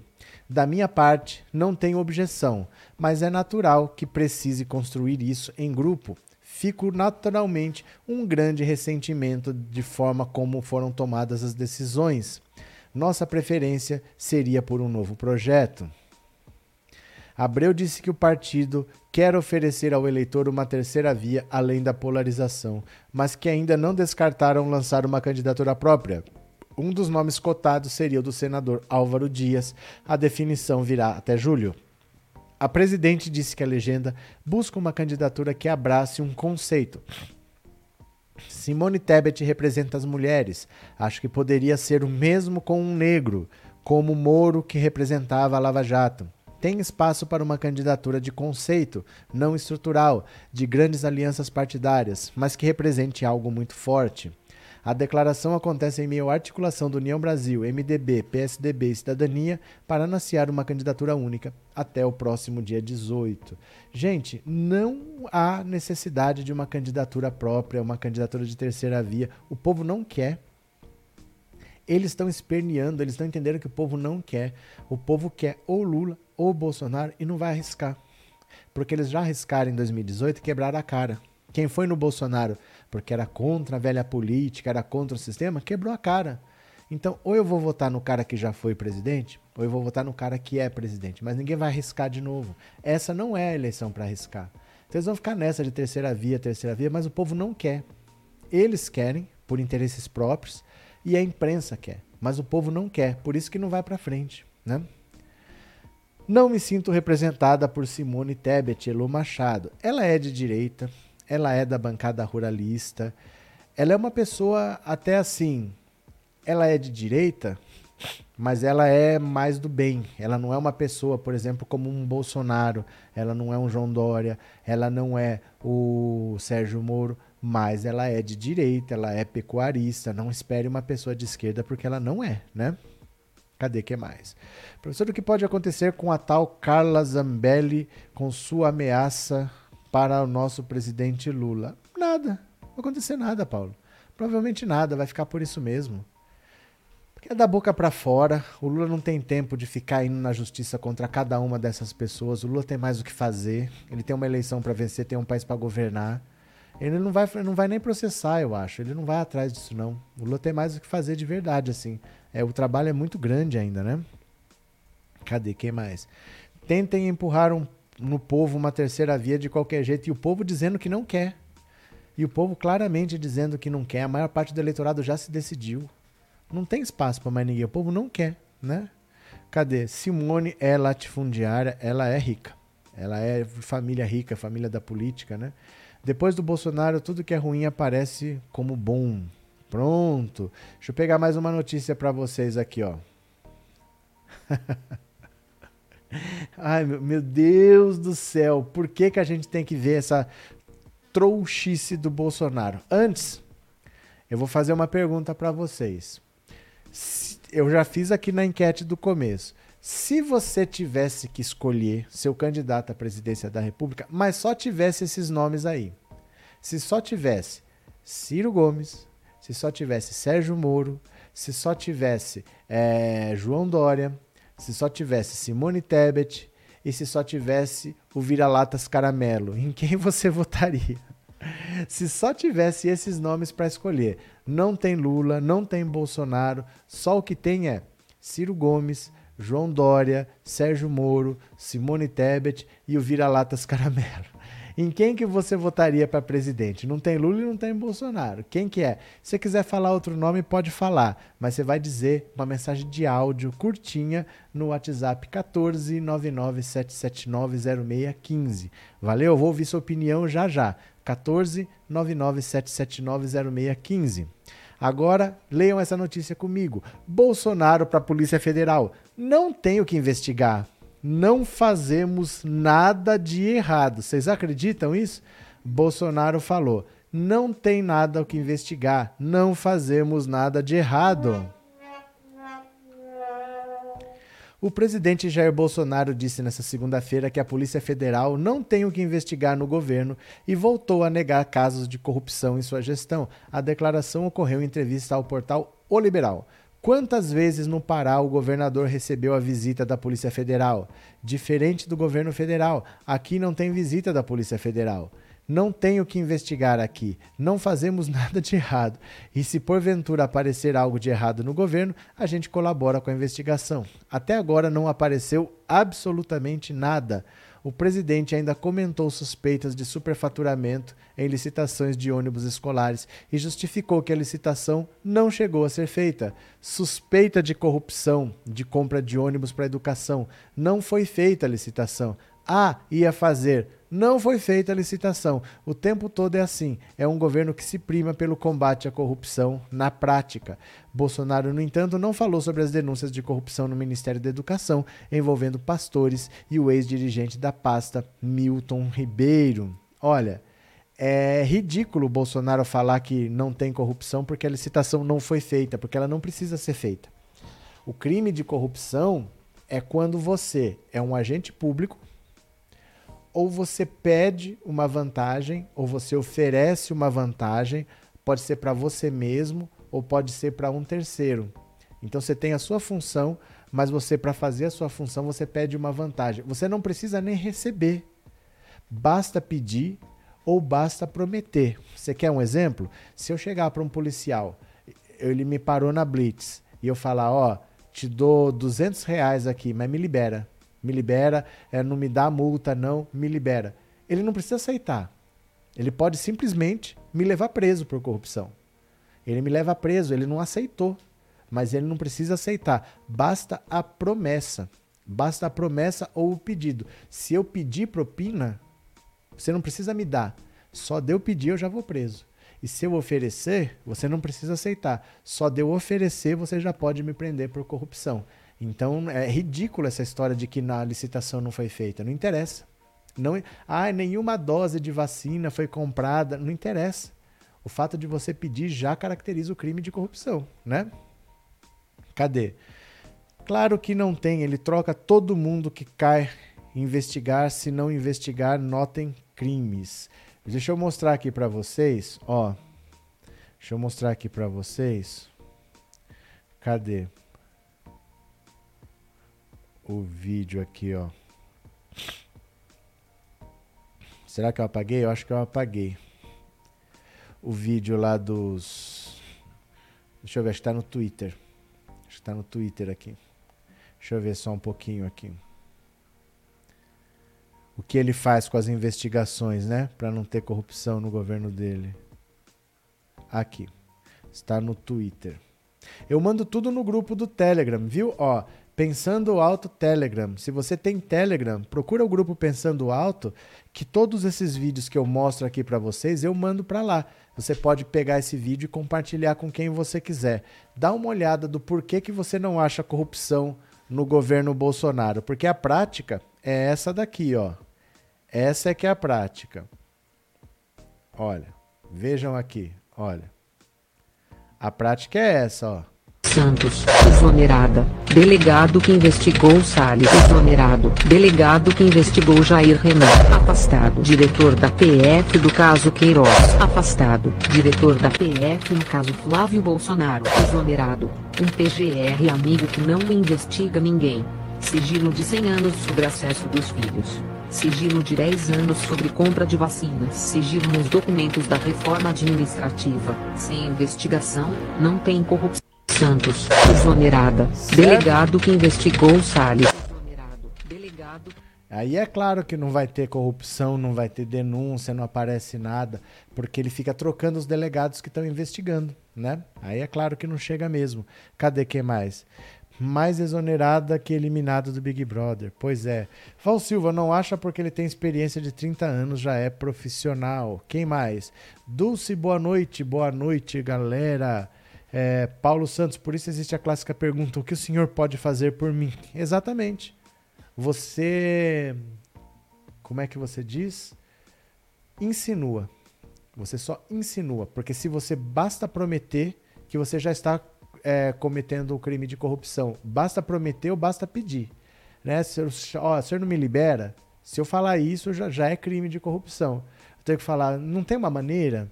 Será que a gente pode fazer alguma coisa? Mas eles já estão tão acostumados a ouvir isso que eles vão te prender do mesmo jeito. Um policial honesto vai te prender do mesmo jeito, né? É, essa vovozinha é de Nárnia. O que isso quer dizer, Glória? O Bozo perdeu o senso do ridículo, ou seja, ele sempre foi e sempre será assim. É a síndrome de Gabriela, né? Eu nasci assim, eu cresci assim e sou mesmo assim, você sempre assim, Bolsonaro. Cadê? A enquete não aparece toda. Vota no que aparece. Vai fazer o quê? Eu acho que é em iPhone que dá problema, né? Se não me engano, já me disseram que dá problema no iPhone. Vota no que tem, fazer o quê, né? Uh, o AI e os militares não são imbrocháveis? Diz a lenda que não. Uma coisa é certa, Bolsonaro aprendeu a usar a máquina pública. Não aprendeu, Diogo. Não aprendeu. Senão não estava estourando do jeito que está. Se não estava pipocando esses casos aí. Não, não sabe usar, viu? Policial honesto é igual agulha no palheiro. Não, não é verdade não, Michele. Não é verdade não. Tem bastante gente honesta. Mas assim, o problema é que o, a quantidade de desonestos mesmo que seja pouco, é muito. Mesmo que seja pouco, é muito, porque o estrago que um cara desses faz é muito grande. Porque ele está dentro do Estado, ele tem fé pública. Né? Ó, eu sou policial, eu paro o seu carro. Se eu falar que eu achei alguma coisa ilícita no seu carro, o juiz vai acreditar, eu tenho fé pública. Então, mesmo que eles sejam poucos, o estrago é muito grande, não pode ter ninguém. Esse é que é o problema, né? Não, são tantos que são corruptos, mas o estrago deles é muito grande, porque eles não são pessoas comuns, eles têm fé pública, né? Então o estrago é muito grande. Cadê? É... Ricardo Brito vai subindo até aparecer. Eu acho que com Com iPhone não vai. Se colocar quatro opções, a última não aparece. Não sei, viu? Nice. Leite condensado, picanha, cerveja, agora Viagra. Viva mamata. O que está faltando? Materiais eróticos. Hum, cadê? Cadê? Ah, Bolsonaro tem uma Ferrari, mas não sabe dirigir. Vai fazer o quê, né? O áudio para nós está baixo. Não está, e eu vou te provar. Eu vou te provar. Eu fiz um vídeo aqui para vocês verem, porque vocês lembram que eu falei que toda live eu tenho que repassar? Eu gravei um vídeo para vocês verem que não está baixo na hora que a pessoa fala que está baixo. Ó, dá uma olhada aqui. Ó, presta atenção. Tudo bom? Ó, quando eu falo para vocês que eu sei que o som não está baixo, é porque toda live eu tenho que editar. Eu tenho que passar por ela inteirinha, toda live, todo dia. Então, dá uma olhada em que nível que está o som. Olha. Aqui está a live de ontem, da quinta-feira. Olha o volume que está aqui, ó. olha o nível que está. Você está vendo? Ó, poderia estar tá aqui, mas eu estava ouvindo aqui. Olha, presta atenção. Obrigado por ser membro, viu? Muito obrigado, muito obrigado. Olha. Seu áudio está baixo. Não está não, Antônio. Olha. Não está. Deixa eu falar para vocês. Eu ouço o áudio todos os dias porque eu tenho que extrair tá não, o áudio. Gente. Não e tá. que colocar no Ó. Spotify. Normalmente está estourado e o áudio é tão alto que ouve a respiração. Quando eu faço isso aqui, ó, eu ouço a respiração de tão alto que está. Não está baixo, não. Ele deveria ser mais baixo até. Ele não está, não. Vai por mim que é alguma coisa aí, viu? Viu? Já vimos que. Viu, gente? Eu gravei isso aqui para vocês verem que não é. Não é eu, não sou eu que não quero ver, não sou eu que não acredito em vocês. Eu ouço as lives todos os dias e o som é alto. Se tá baixo para você é aí. Porque eu comprovo, eu vejo as lives, todas as lives todos os dias e o som não está baixo, está até alto demais. Eu vejo todos os dias e eu gravei para você ver com o nível baixo, o som tá alto, viu? Não é, não é aqui nada não. Vai por mim, viu? Vai por mim. Cadê? É verdade, Tiago Targino, o áudio fica muito baixo mesmo. Aqui tá em 100, mas é aí o problema, meu caro. Não é, eu acabei de te mostrar que no baixo o som tá bom. Senão o áudio fica estourado, não tem como mexer. Ó, ó. Também está ótimo para mim. É aí qualquer coisa, mas não é aqui, porque eu ouço todas as lives. Não é porque eu acho. Eu sou obrigado a passar por todas as lives todos os dias e o som não está baixo, ó, não está baixo, viu, ó, não está baixo, viu, ó, ó, ó, ó, ó, ó, ó, ó, ó. É aí, viu, meu povo? Eu gravei para vocês verem, viu? Ó, para mim o som está na metade e não está baixo. Eu gravei porque eu sempre tenho uma reclamação de que o som está baixo, mas não é aqui não, viu? Aqui, ó. É, professor, também não podemos nos esquecer da do polvilho na FAB. Aquilo ali é um caso muito grave, só no Brasil que a casa não caiu. Aquilo para mim é estarrecedor, porque 39 quilos de cocaína, você não consegue embarcar. Gente, eu tenho uma mala muito grande. E eu viajo para visitar minha filha duas vezes por ano. Eu sou acostumado a fazer mala. Então eu tenho uma mala grande que eu já sei que ela é bem grande e dá uns 18 quilos. 20 quilos. O máximo que a gente pode levar é 23. Acima de 23 pode levar, mas paga excesso de bagagem. Mas é um malão. É uma mala grande. Não chega a dar 20. 39 seriam duas dessas malas. Cheias. Não dá para você passar com isso num voo comercial. Menos ainda num voo militar. Menos ainda num voo militar presidencial. Isso não tem cabimento uma carga dessa num voo presidencial. Isso era para cair a República inteira. Isso não tem cabimento. Todo mundo tinha que estar sabendo. É uma mala gigantesca que foi dentro da cabine e que todo mundo viu. Não tem como não ver. Não é uma carga pequena. Sabe? Não tem num voo comercial como você entrar. Ainda mais num voo militar. Todo mundo tinha que estar sabendo. Tinha que estar sabendo, né? Cadê que mais? É... Pode ser as configurações dos celulares. Eu não sei. O que eu sei é que toda live eu tenho que passar. Então, quando tem defeitos, eu vejo. Quando tem defeitos, eu vejo. Eu tenho que extrair o som para colocar no Spotify. Eu tenho edições que eu tenho que fazer no YouTube. Eu tenho que fazer lá na Twitch. Eu tenho que fazer várias edições. E eu passo e o som está bom. Não é problema do som, do áudio, não. Porque eu, tra eu trato o áudio depois. Então, não é que eu acho. É porque eu trato o áudio mesmo depois, viu? Cadê? Bom, já tem picanha, leite condensado, Viagra, só faltam os brinquedinhos eróticos. Não sei se faltam, né? Aquela história da mamadeira de piroca. Antônio Ângelo, o ator? Ah, não, o ator é Ângelo Antônio, né? É inadmissível pessoas com profissões como juiz e outras do judiciário fazerem coisas erradas. Se profissionalizaram para fazer justiça, não o contrário. Por isso que o Adriano da Nóbrega era tão perigoso. Porque o policial que vira miliciano ele vai trabalhar para o crime. Só que ele sabe como a polícia trabalha de dentro. Ele não é um bandido que conhece a polícia, ele é polícia. Então ele já sabe, olha, desse jeito é fácil para a polícia descobrir. Desse jeito a polícia não tem como descobrir.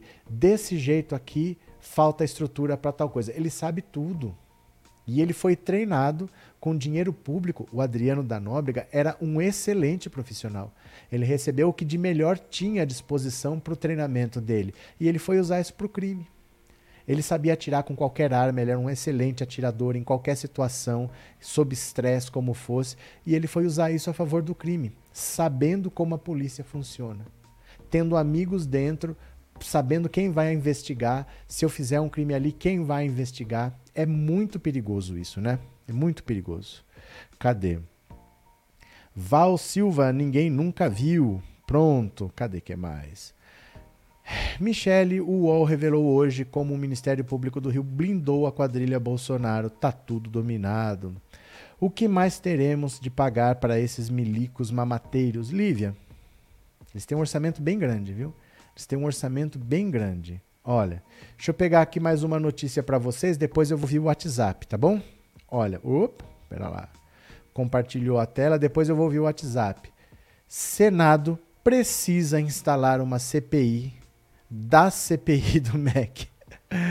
Ai, meu Deus. Com a rapidez de quem frita um ovo, o senador Randolfo Rodrigues, coordenador da campanha de Lula, anunciou na sexta-feira a obtenção das 27 assinaturas necessárias à abertura de uma CPI para investigar o apodrecimento do Ministério da Educação. Bolsonaro determinou a abertura do balcão do Planalto no final de semana e três senadores decidiram retirar suas rubricas de requerimento. Agora, o Senado terá que instalar a CPI da CPI para desvendar os mistérios que levaram os senadores a produzir a façanha de desfritar um ovo em 48 horas. O enredo da fritura reversa inclui intriga, emoção e perfídia. O comando da mágica culinária coube ao senador licenciado Ciro Nogueira, chefão da Casa Civil e padrinho de operadores que o Centrão acomodou dentro dos cofres do MEC.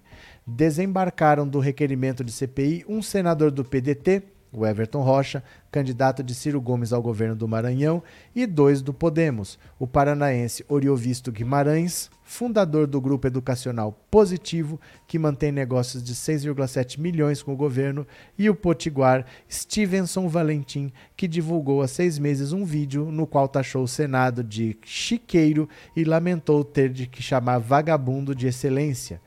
Uma quarta senadora, a capixaba Rose de Freitas, do MDB, disse que sua assinatura foi incluída, incluída no requerimento da CPI sem o seu consentimento, tendo sumido na sequência. Exigiu investigação. Randolph, o autor do pedido de CPI, sustenta que o computador usado para inserir e apagar a rubrica digital da senadora está instalado no gabinete dela. Ameaça levar a Rose ao Conselho de Ética por quebra de decoro. Como se vê, o esforço para blindar os larápios do MEC resultou em farto material para a CPI da CPI. Inacreditável, né? Agora nós vamos ter que investigar a investigação porque é como que esses senadores estão assinando e retirando as assinaturas, por que eles estão fazendo isso? Talvez, talvez tenha um esquema de corrupção para favorecer alguns senadores que estão tirando as assinaturas, né?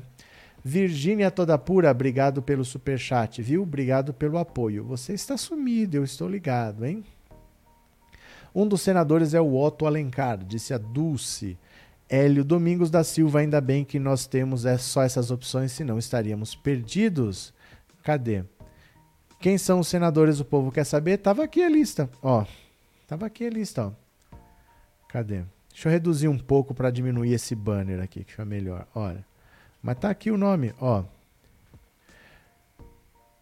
O Everton Rocha, do PDT do Maranhão, Oriovisto Guimarães, do Podemos, é, e o Stevenson Valentim. Além deles, a Rose de Freitas disse que ela não colocou, que o nome dela apareceu e que depois sumiu, mas que não foi ela. Então foram esses quatro aí: o Everton Rocha, o Oriovisto Guimarães, Stevenson Valentim e Rose de Freitas, que assinaram e desassinaram. Viu? Cadê quem mais? É, por que o Lorenzoni se reuniu com eles e eles desistiram? Isso é uma pergunta? É, triste fim para a Rose de Freitas do Espírito Santo, né? Cadê? Virgínia, sempre te vejo, mesmo que não seja ao vivo. Valeu, obrigado, viu, Virgínia? Obrigado mesmo. Depois que recebeu 220 milhões em emendas do Bolsonaro, Aziz afrouxou na última semana da CPI da pandemia. Cadê? Lívia, é só quebrar o sigilo desse povo. Será que não está entrando alguma coisa nas contas? Normalmente não, Lívia. Normalmente não. Normalmente não é assim. Normalmente não é dinheiro. Porque eu não tenho como tirar dinheiro. Você entendeu? Para eu te dar um dinheiro ilícito, ele tem que sair de algum lugar. Eu não tenho como justificar a saída desse dinheiro. Então, normalmente, o que, que eu faço? O relator, lá na Câmara dos Deputados, que tem 30 bilhões de orçamento, ele fala assim: eu vou te dar 10 milhões, mas não é dinheiro para você pôr no bolso. Eu vou mandar lá para o seu município para você fazer obras. Aí o que, que eles fazem? Obras superfaturadas. Então, por exemplo, eu vou receber 10 milhões para asfaltar as ruas. Quem vai asfaltar é a empresa do meu irmão. E a empresa do meu irmão vai cobrar três vezes mais do que ele cobra. Você entendeu? Normalmente não cai na conta deles. Não adianta quebrar sigilo, porque não tem como justificar a saída do dinheiro para entrar lá. De onde que veio esse dinheiro? Não tem como sair, entendeu? Mas tem como você fazer isso. Manda uma obra para lá. Aquele. Vocês lembram do Chico Rodrigues? O senador do dinheiro no bumbum, que estava 30 mil reais, a Polícia Federal foi na porta dele porque eles estavam investigando o desvio de um milhão de reais de dinheiro para combate à Covid. E o dinheiro tinha ido para o município dele e quem estava fazendo obras lá era a empresa do irmão dele. Então tinha suspeita de desvio ali, mas nunca está na conta da pessoa. Não é assim, não bota dinheiro na conta, porque senão você acha. Se não é o que você falou, é só quebrar o sigilo. Aí ninguém vai fazer assim, né? É, Lívia, eles são profissionais, não deixam rastros. O Everton Rocha caiu no meu conceito. É, gente. Eu falo que o PDT é uma bagunça. O Ciro Gomes não consegue controlar nem o partido dele, que é consertar o Brasil, né? Cadê? Né? Esse senador Stevenson era um ex-PM do Rio Grande do Norte, conhecido como um cara muito rígido. Então. Ai, meu Deus do céu. Eu perguntei para você responder no WhatsApp se você só tivesse esses candidatos para votar. Não tem Lula, não tem Bolsonaro, só tem Ciro Gomes, Sérgio Moro, João Dória, Simone Tebet e o Vira-Latas Caramelo. Em quem você votaria? 14 997790615. Eu vou ouvir a sua participação no WhatsApp. Vamos lá? Cadê aqui? Opa, eu errei, cliquei errado. Pera lá participação no WhatsApp. Bora, agora bora.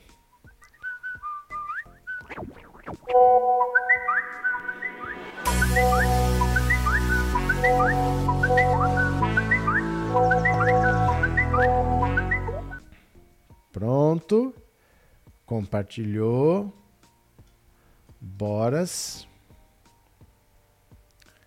Ah, e Vamos lá? Em quem você votaria se não tivesse nem Lula, nem Bolsonaro para votar? Vamos ver? Professor, boa noite. Aqui é o Carlos de Nova Friburgo, Rio Diga. de Janeiro. É, infelizmente, o cachorro caramelo, porque além do Lula não tem com quem votar nessa eleição não. Não tem jeito, nem Ciro Gomes, nem, nem ninguém, ninguém. Obrigado. Ô professor, Oh. O sargento Pinto Brochado tava precisando desses Viagra aí, por isso que tinha que comprar esses, esses Viagra aí pro quartel, entendeu? Que como é que ia ficar a situação do Pinto Brochado? Do sargento Pinto Brochado? É, eu não sei. Boa noite, Suas professor. Amizades. De todas as opções, votaria no vira-lata, porque sempre votei 13. Se não tiver 13, não voto em ninguém. Valeu. Boa noite, professor Sônia Maria e vira-lata caramelo, com certeza. Boa noite, professor Roberto. Boa noite, família Pensando Alto. Olha, professor, dessa turma toda aí, eu acho que o que tem mais juízo para comandar é o Caramelo, com certeza. Meu voto é pro Caramelo. Fora Bolsonaro. Valeu. Fala, professor. É o Danilo de Pirassununga. Fala, Danilo. Com certeza eu iria votar no cachorro caramelo. Aliás, adoro cachorro. Agora, esses outros candidatos não dá. É um pior que o outro. Abraço, professor. Outro, muito obrigado. Boa noite, sou Roberto Cardoso, professora Arlete Jacareí. Diga. Eu voto no caramelo. Amo os cachorros, eles são sinceros e honestos. Obrigado. Luiz de Recife, professor. Boa noite. Boa noite. Eu votaria um caramelo. Valeu. Boa noite, professor Alberto Cardoso. Aqui é o Cláudio Alves, de Imperatriz Maranhão. Na minha opinião, eu votaria no Ciro Gomes. Tá que é do, dos piores, ele é o melhor. Dos piores, né? Tá. Dá pra votar. Se não tinha mais outra opção, né? Valeu, boa noite. Boa noite, professor Roberto. Tanta loucura, cachorro caramelo mesmo. Que tá dando mais pra aguentar tanto ser humano ruim. Não. Valeu, muito obrigado pela participação de todos. É sempre muito bem-vinda. Vamos ver o que, que vocês estão falando mais aqui. Bora. Ah, se fosse eu mandando o áudio, tinha sido pior, Salles. A gente já até imagina. Cadê? Caramelo ganha a enquete. Fazer o quê, né? É... Cadê a Sandra? Oh, meu Deus do céu, cadê que mais? Jorge, os milicos achando pouco tanto que roubam, ainda ficam de conluio com o Bozo planejando o golpe para matar o povo. Quem é que é quem sustenta com os impostos escorchantes? Pronto. Deixa eu ler uma outra matéria aqui para vocês, ó. Quando vocês acham que o pior é o Viagra, dá para piorar. Olha, eu falo que tem que acabar com essa militarização do Brasil que não tem jeito. Dá uma olhada aqui, que coisa absurda. Coronel da PM flagrado em motel com jovem está internado na UTI.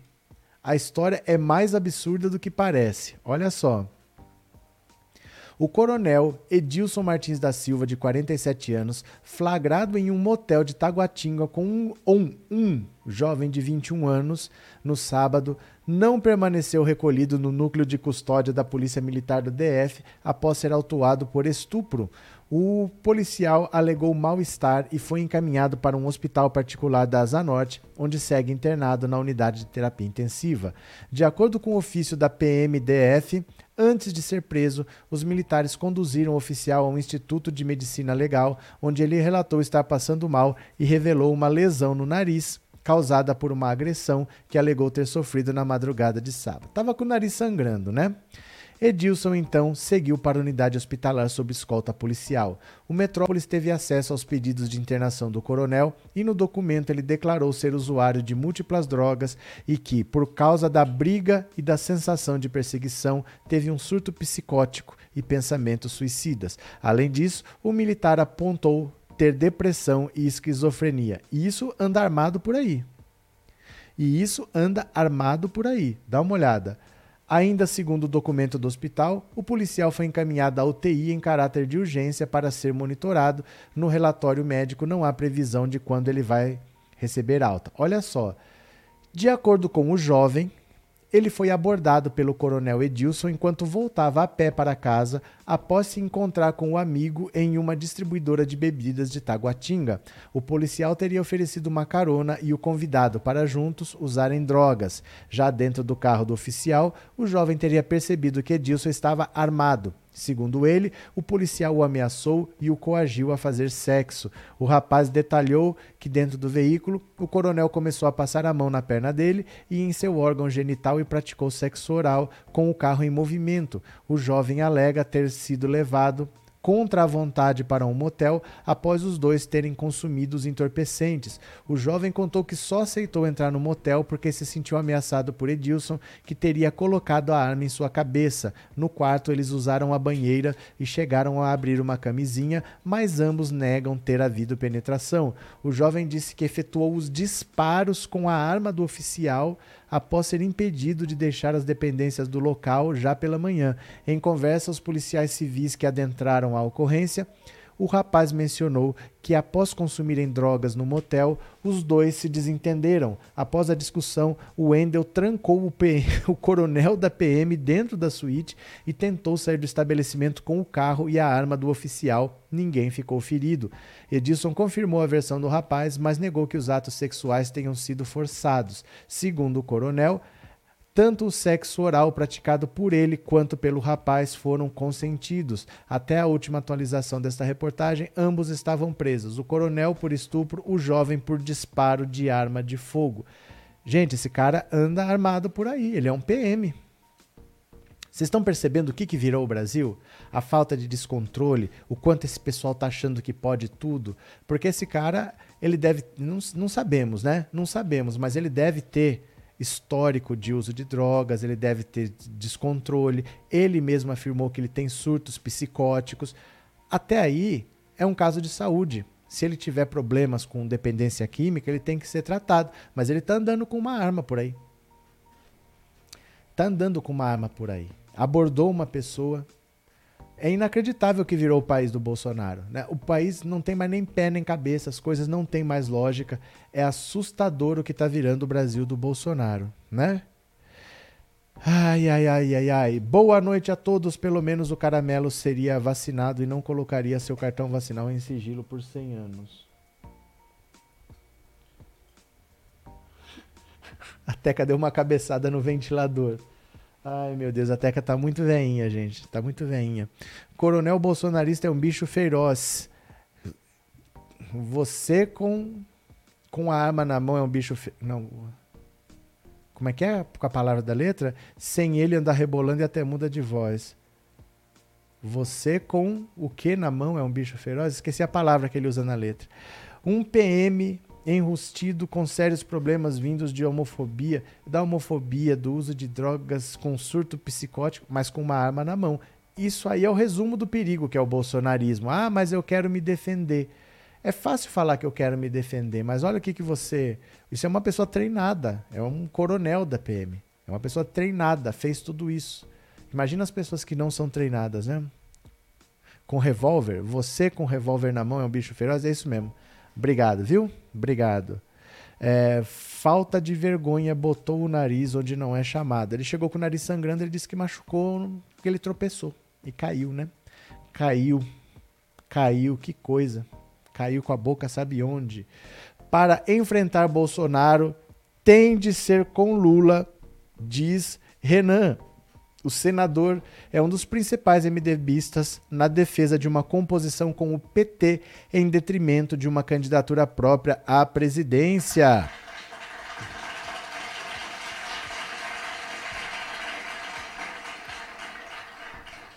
O senador Renan Calheiros voltou a indicar que não concorda com a decisão de seu partido de apresentar uma candidatura própria à presidência. Segundo ele, a sigla, em vez de confirmar o nome da senadora Simone Tebet, deveria endossar a chapa de Lula e Geraldo Alckmin. Para fazer o enfrentamento do Bolsonaro, tem que ser com a candidatura do Lula. Não tem nada de segredo, disse Renan a Veja. Temos 14 diretórios cujas lideranças preferirão Lula. Lideranças que têm projeto de poder estadual, têm governo, têm prefeituras de capitais e têm uma grande quantidade de prefeituras nos municípios. O lançamento de uma candidatura MDBista terá de ser chancelado pela Convenção Nacional do Partido. Até lá, Calheiros buscará uma articulação para reverter a tendência manifestada com a pré-candidatura de Tebet. Na segunda, Lula se reúne em Brasília com senadores de vários partidos. Segundo o Globo, além de Calheiros, marcarão presença Omar Aziz, Assir Gurkaz e Kátia Abreu. Eita, Laia! Tá até senadora do PP, que apoio a Bolsonaro, vai se encontrar com Lula. Kátia Abreu do PP vai se encontrar com Lula. Ó, Renan está caprichando. Renan está caprichando, então capricha, Renan. Capricha. Capricha, Renan. Vai, capricha, capricha. Capricha, Renan. Vai, capricha, capricha. Efetivamente eu vou caprichar. Efetivamente eu. Boladão. Capricha, Renan. Pronto. Tem como regularizar o título de casa mesmo? Depende. Depende, porque é o seguinte: se você votou, mas mudou de cidade, você faz online a transferência. Eu não sei o que, que precisa, mas é no própria Justiça Eleitoral, você faz de casa. Agora, se você tiver que pagar a multa, eu acho que você tem que ir a uma caixa ou Banco do Brasil, eu não tenho certeza. Talvez ele gere no próprio site lá uma guiazinha, um DAT, não sei como é que é, para você pagar, né? Talvez ele gere. Eu não sei porque eu nunca precisei fazer. Mas para tirar o título pela primeira vez, para transferir, é tudo de casa mesmo que faz. Eu não sei a multa. Deve ser gerar um boleto lá e você paga na hora, deve ser, né? Mas eu nunca fiz, então não posso te dizer. Os outros casos é tudo de casa, faz tudo online, viu? Assistindo a live cozinhando caranguejo para o jantar. Valeu, Raimundo. No que depender de mim, o Lula será eleito em primeiro turno e deputados e senadores também. Vou votar alinhados com ele. É 13, disse a Mirtes. É, paga tudo online via Banco do Brasil e regulariza tudo. Aí, o Garcia já te deu a informação, viu? Pode pagar pelo aplicativo com certeza. Beleza. Lula, o cara. Uh, cadê quem mais? O Renan é fogo, mas o Lira tem de ser mostrado bem pior. Tem se mostrado bem pior. É porque assim, o, o Renan Calheiro, Renan Calheiros, santo ele não é.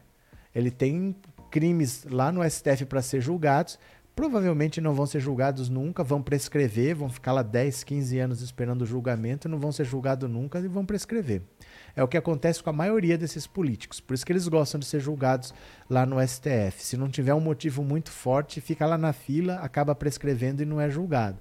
Mas o Arthur Lira, além de ter processos lá também, ele está comandando um esquema de corrupção com esse orçamento secreto que não é brincadeira, viu? Não é brincadeira. É, a maioria das pessoas estão com o título regularizado por conta do auxílio emergencial. Pode ser, né? É, o coronel de São Paulo voltou a assediar outra PM, também não foi punido pela primeira. Imagina quantas não denunciaram e ficaram caladas. Olha, deixa eu mostrar aqui, ó, para vocês.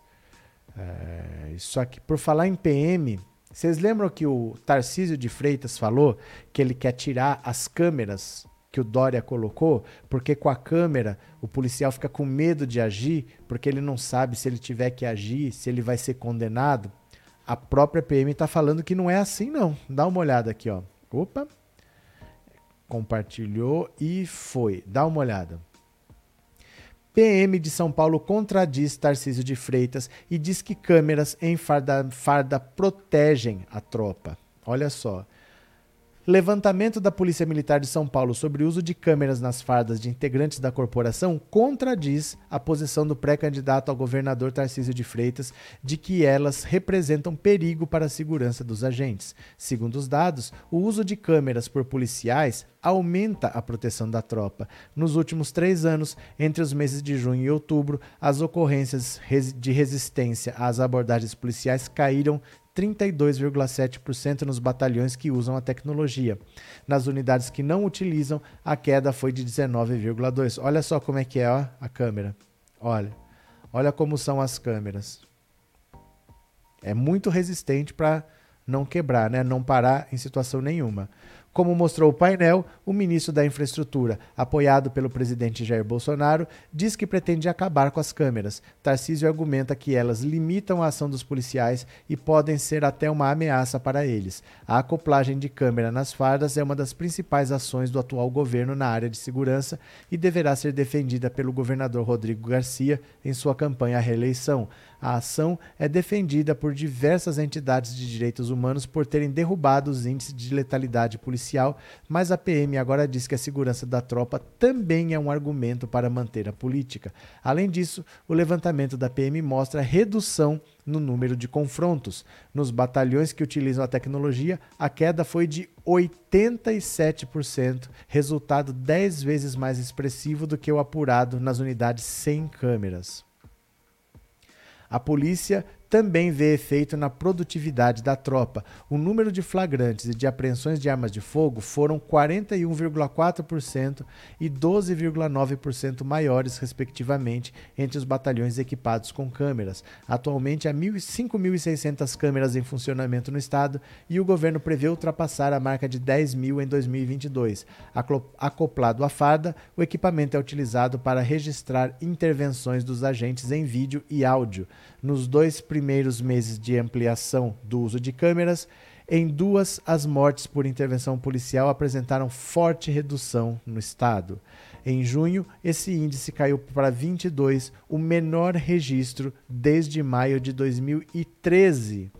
Então não é simplesmente que a polícia mata menos, mas a polícia também morre menos. As abordagens são feitas de outra maneira, quer dizer, a truculência sempre substituía a inteligência. Como o, pessoal, o policial sabia que ele podia chegar atirando, rasgando e que se dane, ele usava mais a truculência do que a inteligência. Agora que tudo está sendo filmado, ele está usando mais a inteligência e ele não só está matando menos, como principalmente ele está morrendo menos. Então isso está salvando vidas entre policiais e não colocando a vida dos policiais em risco, né? Cadê? Cátia Abreu foi super contra o golpe da Dilma. Simone Tebet foi super a favor do golpe. Mas isso já foi, gente. Isso daí, ó. Já foi. Vocês vão ficar arrastando isso até quando? Já foi. Vai fazer o quê? Independente do que aconteceu, bola para frente. Já foi, né? Para quem não confia no Alckmin, deputados e senadores do PT. As câmeras diminuem também a corrupção da polícia. Pois é, né? Limita as besteiras e crimes de alguns policiais. É muito importante as câmeras nos policiais, isso protege a todos os envolvidos na ocorrência e principalmente a quem não está envolvido. Pronto. É, vamos ver se o seu Jair do 58, se o homem da casa de vidro trabalhou hoje.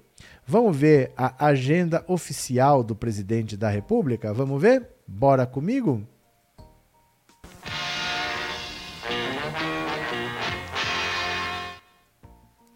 Então aqui, vamos compartilhar, já sabe como é, só colocar no Google Agenda Oficial Presidente e vamos ver o que aconteceu, opa, com esse menino aqui. Olha, hoje é dia 11 de abril, aqui, 11 de abril, vamos ver como que esse menino trabalhou. Começou das 9 às 10, com uma entrevistinha por Skype, Grupo Liberal. Beleza, uma hora de conversinha por Skype. Aí ele parou, meia horinha, para ficar das 10h30 até as 11 conversando com Vitor Godoy Veiga, ministro, da educa... ministro interino da Educação. Beleza. Meia hora. Aí parou das 11 até as 2, 3 horas para almoçar, só conversou com Pedro César Souza por meia hora e por mais meia hora com Ciro Nogueira. Acabou. Por que, que ele não puxa esses, essas conversas aqui para amanhã, né? Ele poderia entrar, por exemplo, às 8, das 8 às 9, ele conversa com Pedro César Souza e com Ciro Nogueira. Passa esses dois para amanhã. Aí das 9 às 10, ele faz a entrevistinha. E das 10 às 10 e meia, ele conversa com o ministro da Educação. Pronto, aí 10 e meia ele já podia ir embora. Né? Já podia ir embora 10 e meia da manhã. Era só jogar isso aqui para antes e acabava. 10 e meia ele poderia estar em casa, porque ele não fez rigorosamente nada. Essa que é a vergonhosa agenda do presidente da República para o dia de hoje. É ou não é uma palhaçada, né? Trabalho não é o forte do Bozo, né? Eu voto Lula desde 1989, desde os meus 19 anos, Virgínia. Arlete Mariano, a live hoje tá tão top que nem, nem liguei de escutar essa música do meu abuso. Cadê? Adoro essa vinheta, lembrei da minha infância na casa dos meus pais. Isso aí era o domingo, o intervalo do programa Silvio Santos o dia inteiro, tinha a semana do presidente, né? Cadê? Erivaldo, professor, infelizmente acho que Lula vai pagar caro por essa conversa de aborto. A esquerda ainda não entendeu o que são essas pautas morais que decidem eleição no país desde a última de 2018. Mas, Erivaldo, a sua amostragem está muito pequena. Você está comparando uma eleição só e dizendo que em 2018 o que venceu a eleição foi a pauta moral. Não é verdade. Não foi isso que definiu a eleição. O que definiu a eleição é que o líder das pesquisas foi preso. O Lula estava liderando a pesquisa em 2018. Ó, deixa eu mostrar aqui para você. Olha a pesquisa de março de 2018, mais ou menos na mesma época em que a gente está hoje. Olha. Vou tirar seu nome aqui um pouquinho. Olha. O líder era o Lula com 33. Em segundo, sabe quem estava em segundo? Branco e nulo com 18. E depois vinha o Bolsonaro com 17, que saiu de 5, mas já estava caindo. Já estava mostrando queda. E depois vinha, ó, Marina com 8, Alckmin com 6, Não Sabe com 6, Temer com 1, Álvaro Dias com 3, ó, cadê? Rodrigo Maia com 1. Quando se prendeu o Lula é que o Bolsonaro passou. O, Lula, o PT não foi derrotado por pauta de costumes. Isso foi usado, mas isso não foi determinante. Não foi. Foi usado, mas não foi determinante. O que foi determinante foi tirar o líder das pesquisas. Aí depois as pessoas falavam: eu voto no Lula, ou em quem ele indicar. Não deixaram ele indicar, não deixaram o Lula dar uma entrevista, não deixaram usar a imagem do Lula na campanha do Haddad. Soltaram uma delação do Palocci que nunca foi homologada pela Polícia Federal. Essa delação foi descartada porque ela é mentirosa. Quem diz isso é a Polícia Federal, mas o Sérgio Moro soltou seis dias antes. Não foi isso que derrubou. Se o Lula tivesse lá, ele tinha ganho. Tinha ganho do mesmo jeito. Bolsonaro não tinha chance, né? Cadê? É, a política provendo engano. Salomão, o que isso quer dizer? Em 2018, Lula seria eleito com 80 milhões de votos ou mais. Tiago, tô com meu título cancelado, não fiz a biometria, então estou desde 2012 sem votar. Vi ontem no Fantástico e queria saber se de casa mesmo posso fazer isso ou tenho que ir a um. Eu acho que é melhor sair no cartório eleitoral, porque o que tiver que fazer você resolve, né? Às vezes de casa dá para fazer, mas você não, nunca fez. Às vezes você vai perder um tempo danado lá. E se você for num cartório eleitoral agora, tá vazio. Quando chegar mais perto da eleição, é até. Não, não é mais perto da eleição, é até dia 4 de maio. Eu, se fosse você, iria já para regularizar. Era melhor, eu acho. Você faz. Não, o que você tiver que fazer, você faz. Né? Porque às vezes a gente não sabe o que, que precisa e fica perdendo tempo. Aí a gente enche o saco, não quer mexer com aquilo. Vai lá e resolve de uma vez. Eu acho que é mais fácil, viu? Se tiver algum aí perto da sua casa, às vezes tem que marcar horário, mas vai lá e resolve na hora, faz tudo, né? Realmente esse negócio de aborto não é muito bom, estou dizendo isso pelas pessoas que conheço. Mas, ó, deixa eu falar uma coisa para você. A gente está no calor do momento.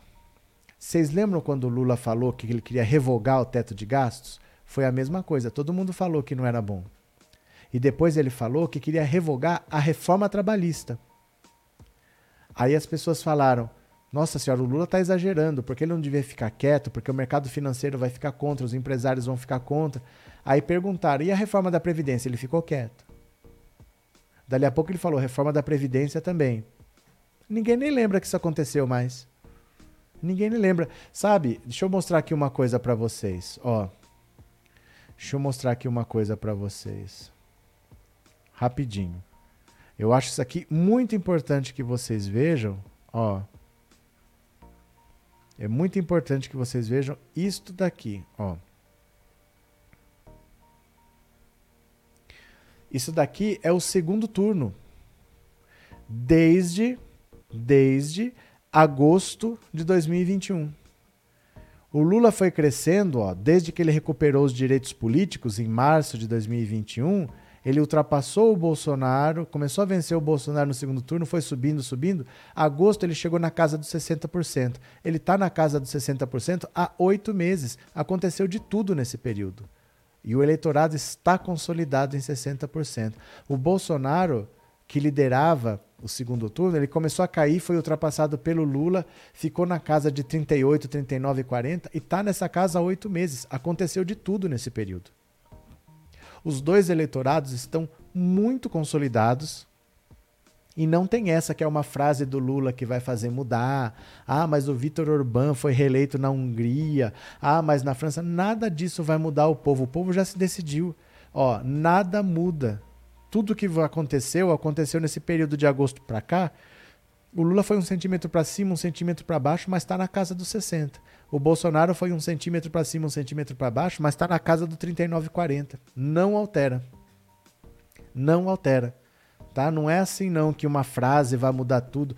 Porque veja, o tema da eleição de 2018 era a corrupção. o Bolsonaro era o candidato que era contra o sistema, o candidato era o Bolsonaro era o cara que era contra a velha política, que ia mudar tudo, que ia destruir o PT, que ia mudar o país. Beleza. Agora o tema da eleição vai ser economia.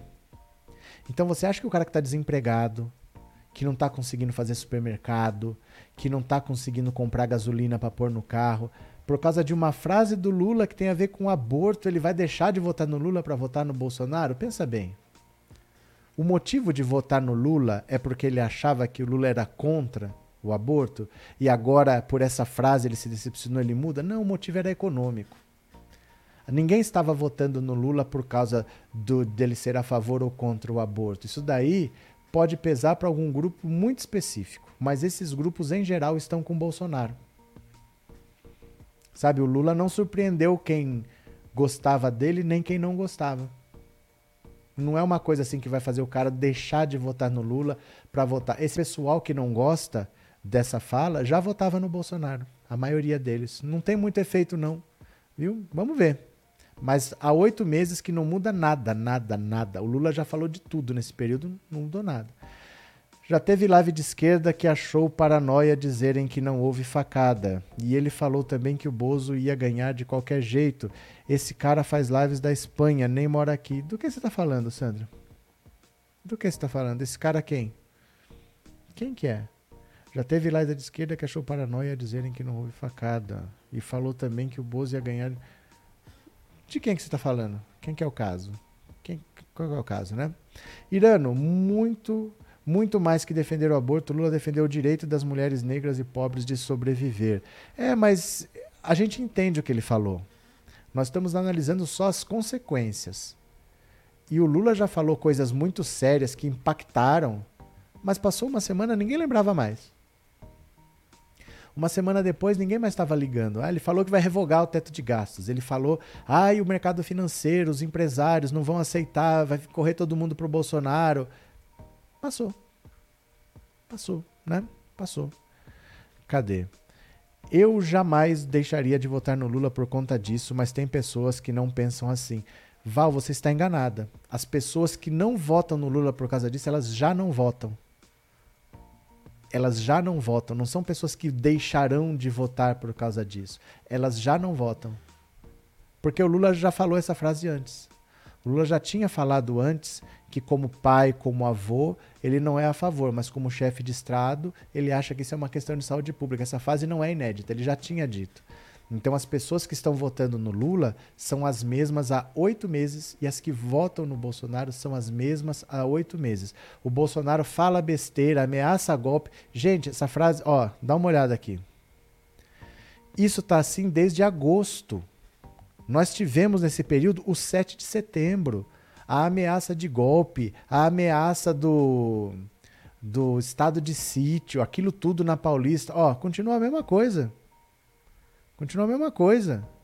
Essas, uma, essas frases de efeito, elas não mudam a intenção de voto, porque o povo está preocupado em comer. Não se deixem levar pelos acontecimentos, viu? Eles estão estagnados há muito tempo nessa casa aí no segundo turno. Muda no primeiro turno dependendo de quem entra ou de quem sai, não do que eles fazem. O eleitorado dos dois está completamente consolidado. Muda. Bolsonaro ganhou quatro pontos porque o Sérgio Moro saiu. Ele ia herdar esses pontos no segundo turno. Como ele desistiu, herdou no primeiro. Se o Ciro Gomes desistir, o Lula também herda. Mas o eleitorado dele é aquele lá. Vai agregar o eleitorado do Ciro, mas o eleitorado dele é aquele lá. Isso faz oito meses que está assim. Bolsonaro já tentou golpe de Estado, já aconteceu de tudo não alterou, viu?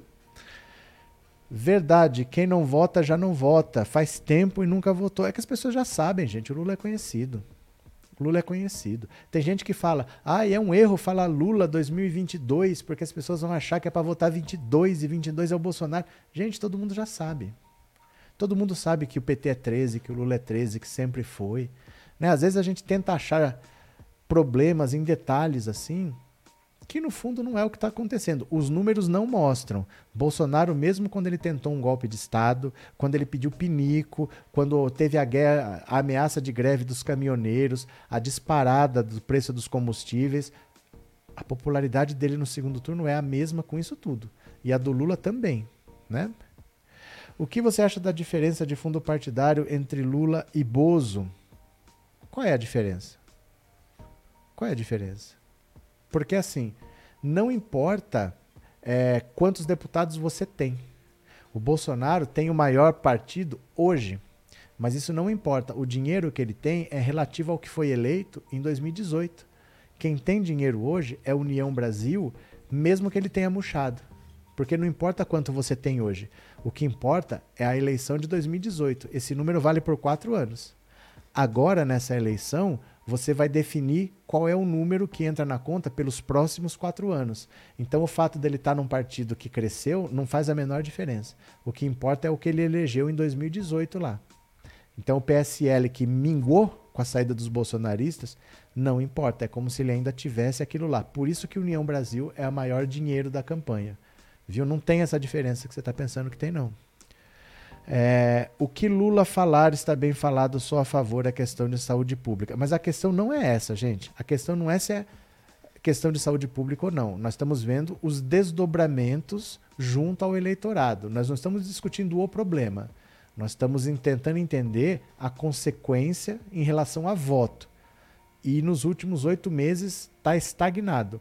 O Lula está estagnado em 60 e o Bolsonaro está estagnado em 40 no segundo turno. É isso que importa. Sabe por que, que o Lula tem 60? Porque 60 é a taxa de rejeição do Bolsonaro. Aquelas pessoas que falam, eu conheço e não voto de jeito nenhum. E o Bolsonaro tem 40, porque essa é a taxa de rejeição do Lula. Pessoa que fala, eu conheço o Lula e não voto de jeito nenhum. Então o Lula está estagnado em 60 e o Bolsonaro está estagnado em 40. Eles não conseguem crescer disso, porque eles têm a própria rejeição para superar, né? Cadê que mais? É, cadê?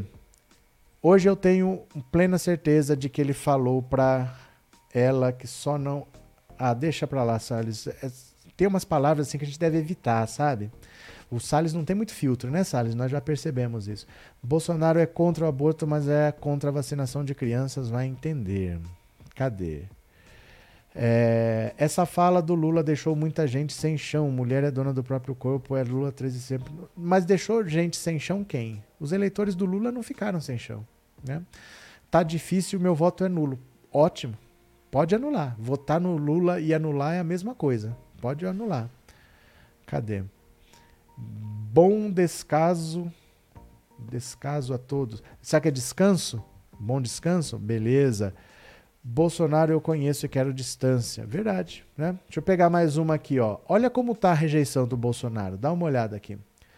Governador do Rio é alertado por aliados a se afastar de Bolsonaro se quiser se reeleger. Olha só como tá a situação do Bolsonaro.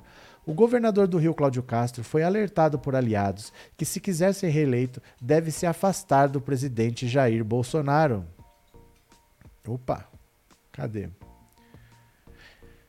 É, os mesmos aliados disseram também já esperar os resultados da pesquisa e que os números são semelhantes aos de pesquisas internas de campanha. Neles, Castro aparece poucos pontos à frente de seu principal oponente. Seu objetivo era empatar com Freixo em março e ultrapassá-lo em abril. O Datafolha mesmo mostrou que 63% dos entrevistados não votariam de jeito nenhum em um candidato apoiado pelo presidente. Olha isso, 63% não votariam, por exemplo, no candidato apoiado por Bolsonaro. Por isso que ele foi aconselhado a se afastar. Castro assumiu o governo do Rio dependendo do apoio político e financeiro da família Bolsonaro. Desde o ano passado, porém, a campanha do governador tem como objetivo reverter a situação. Com os bilhões obtidos com a venda da SEDAI, a estratégia é acelerar o ritmo de inaugurações de obras para que Castro se torne mais conhecido para o eleitor.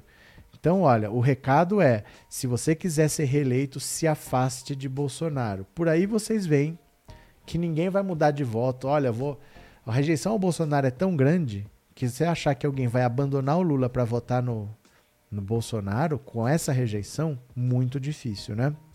Deixa eu ver se vocês mandaram recados pelo Pix. Se você mandou um Pix e pôs um recado, eu vou ler agora. Vamos ver?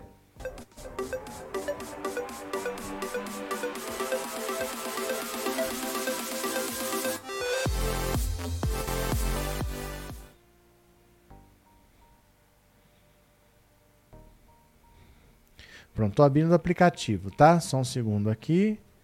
Pronto. Vamos ver. Se teve aqui alguma coisa. Pronto. Temos aqui a Marisete Andrades Reis, obrigado pela contribuição, viu? Obrigado de coração. Andréia Martins, obrigado, Andréia, obrigado pela sua colaboração. Pequena contribuição de coração, Wanda Rosa de Oliveira, obrigado pela sua colaboração também. Isoete Guimarães Filho, obrigado pelo seu Pix, obrigado de coração. Tem outra aqui também da Isoete de Guimarães Filho, dois, é isso mesmo? É isso mesmo. Obrigado, viu, pela contribuição. É, Sérgio Paulo dos Santos Ramos, obrigado pelo seu Pix. Brás dos Santos Pereira, obrigado pelo Pix também. É, professor, parabéns pelo seu grande trabalho. Eleusa Barbosa Fernandes de Pelotas, obrigado pelo seu Pix. E Edson Benedito de Moraes, obrigado pela colaboração, obrigado pelo apoio. Viu? Gente, eu agradeço demais a participação de vocês. Amanhã tem live de manhã. Um beijo grande a todos. Até amanhã eu espero vocês. Obrigado por tudo e tchau! Valeu!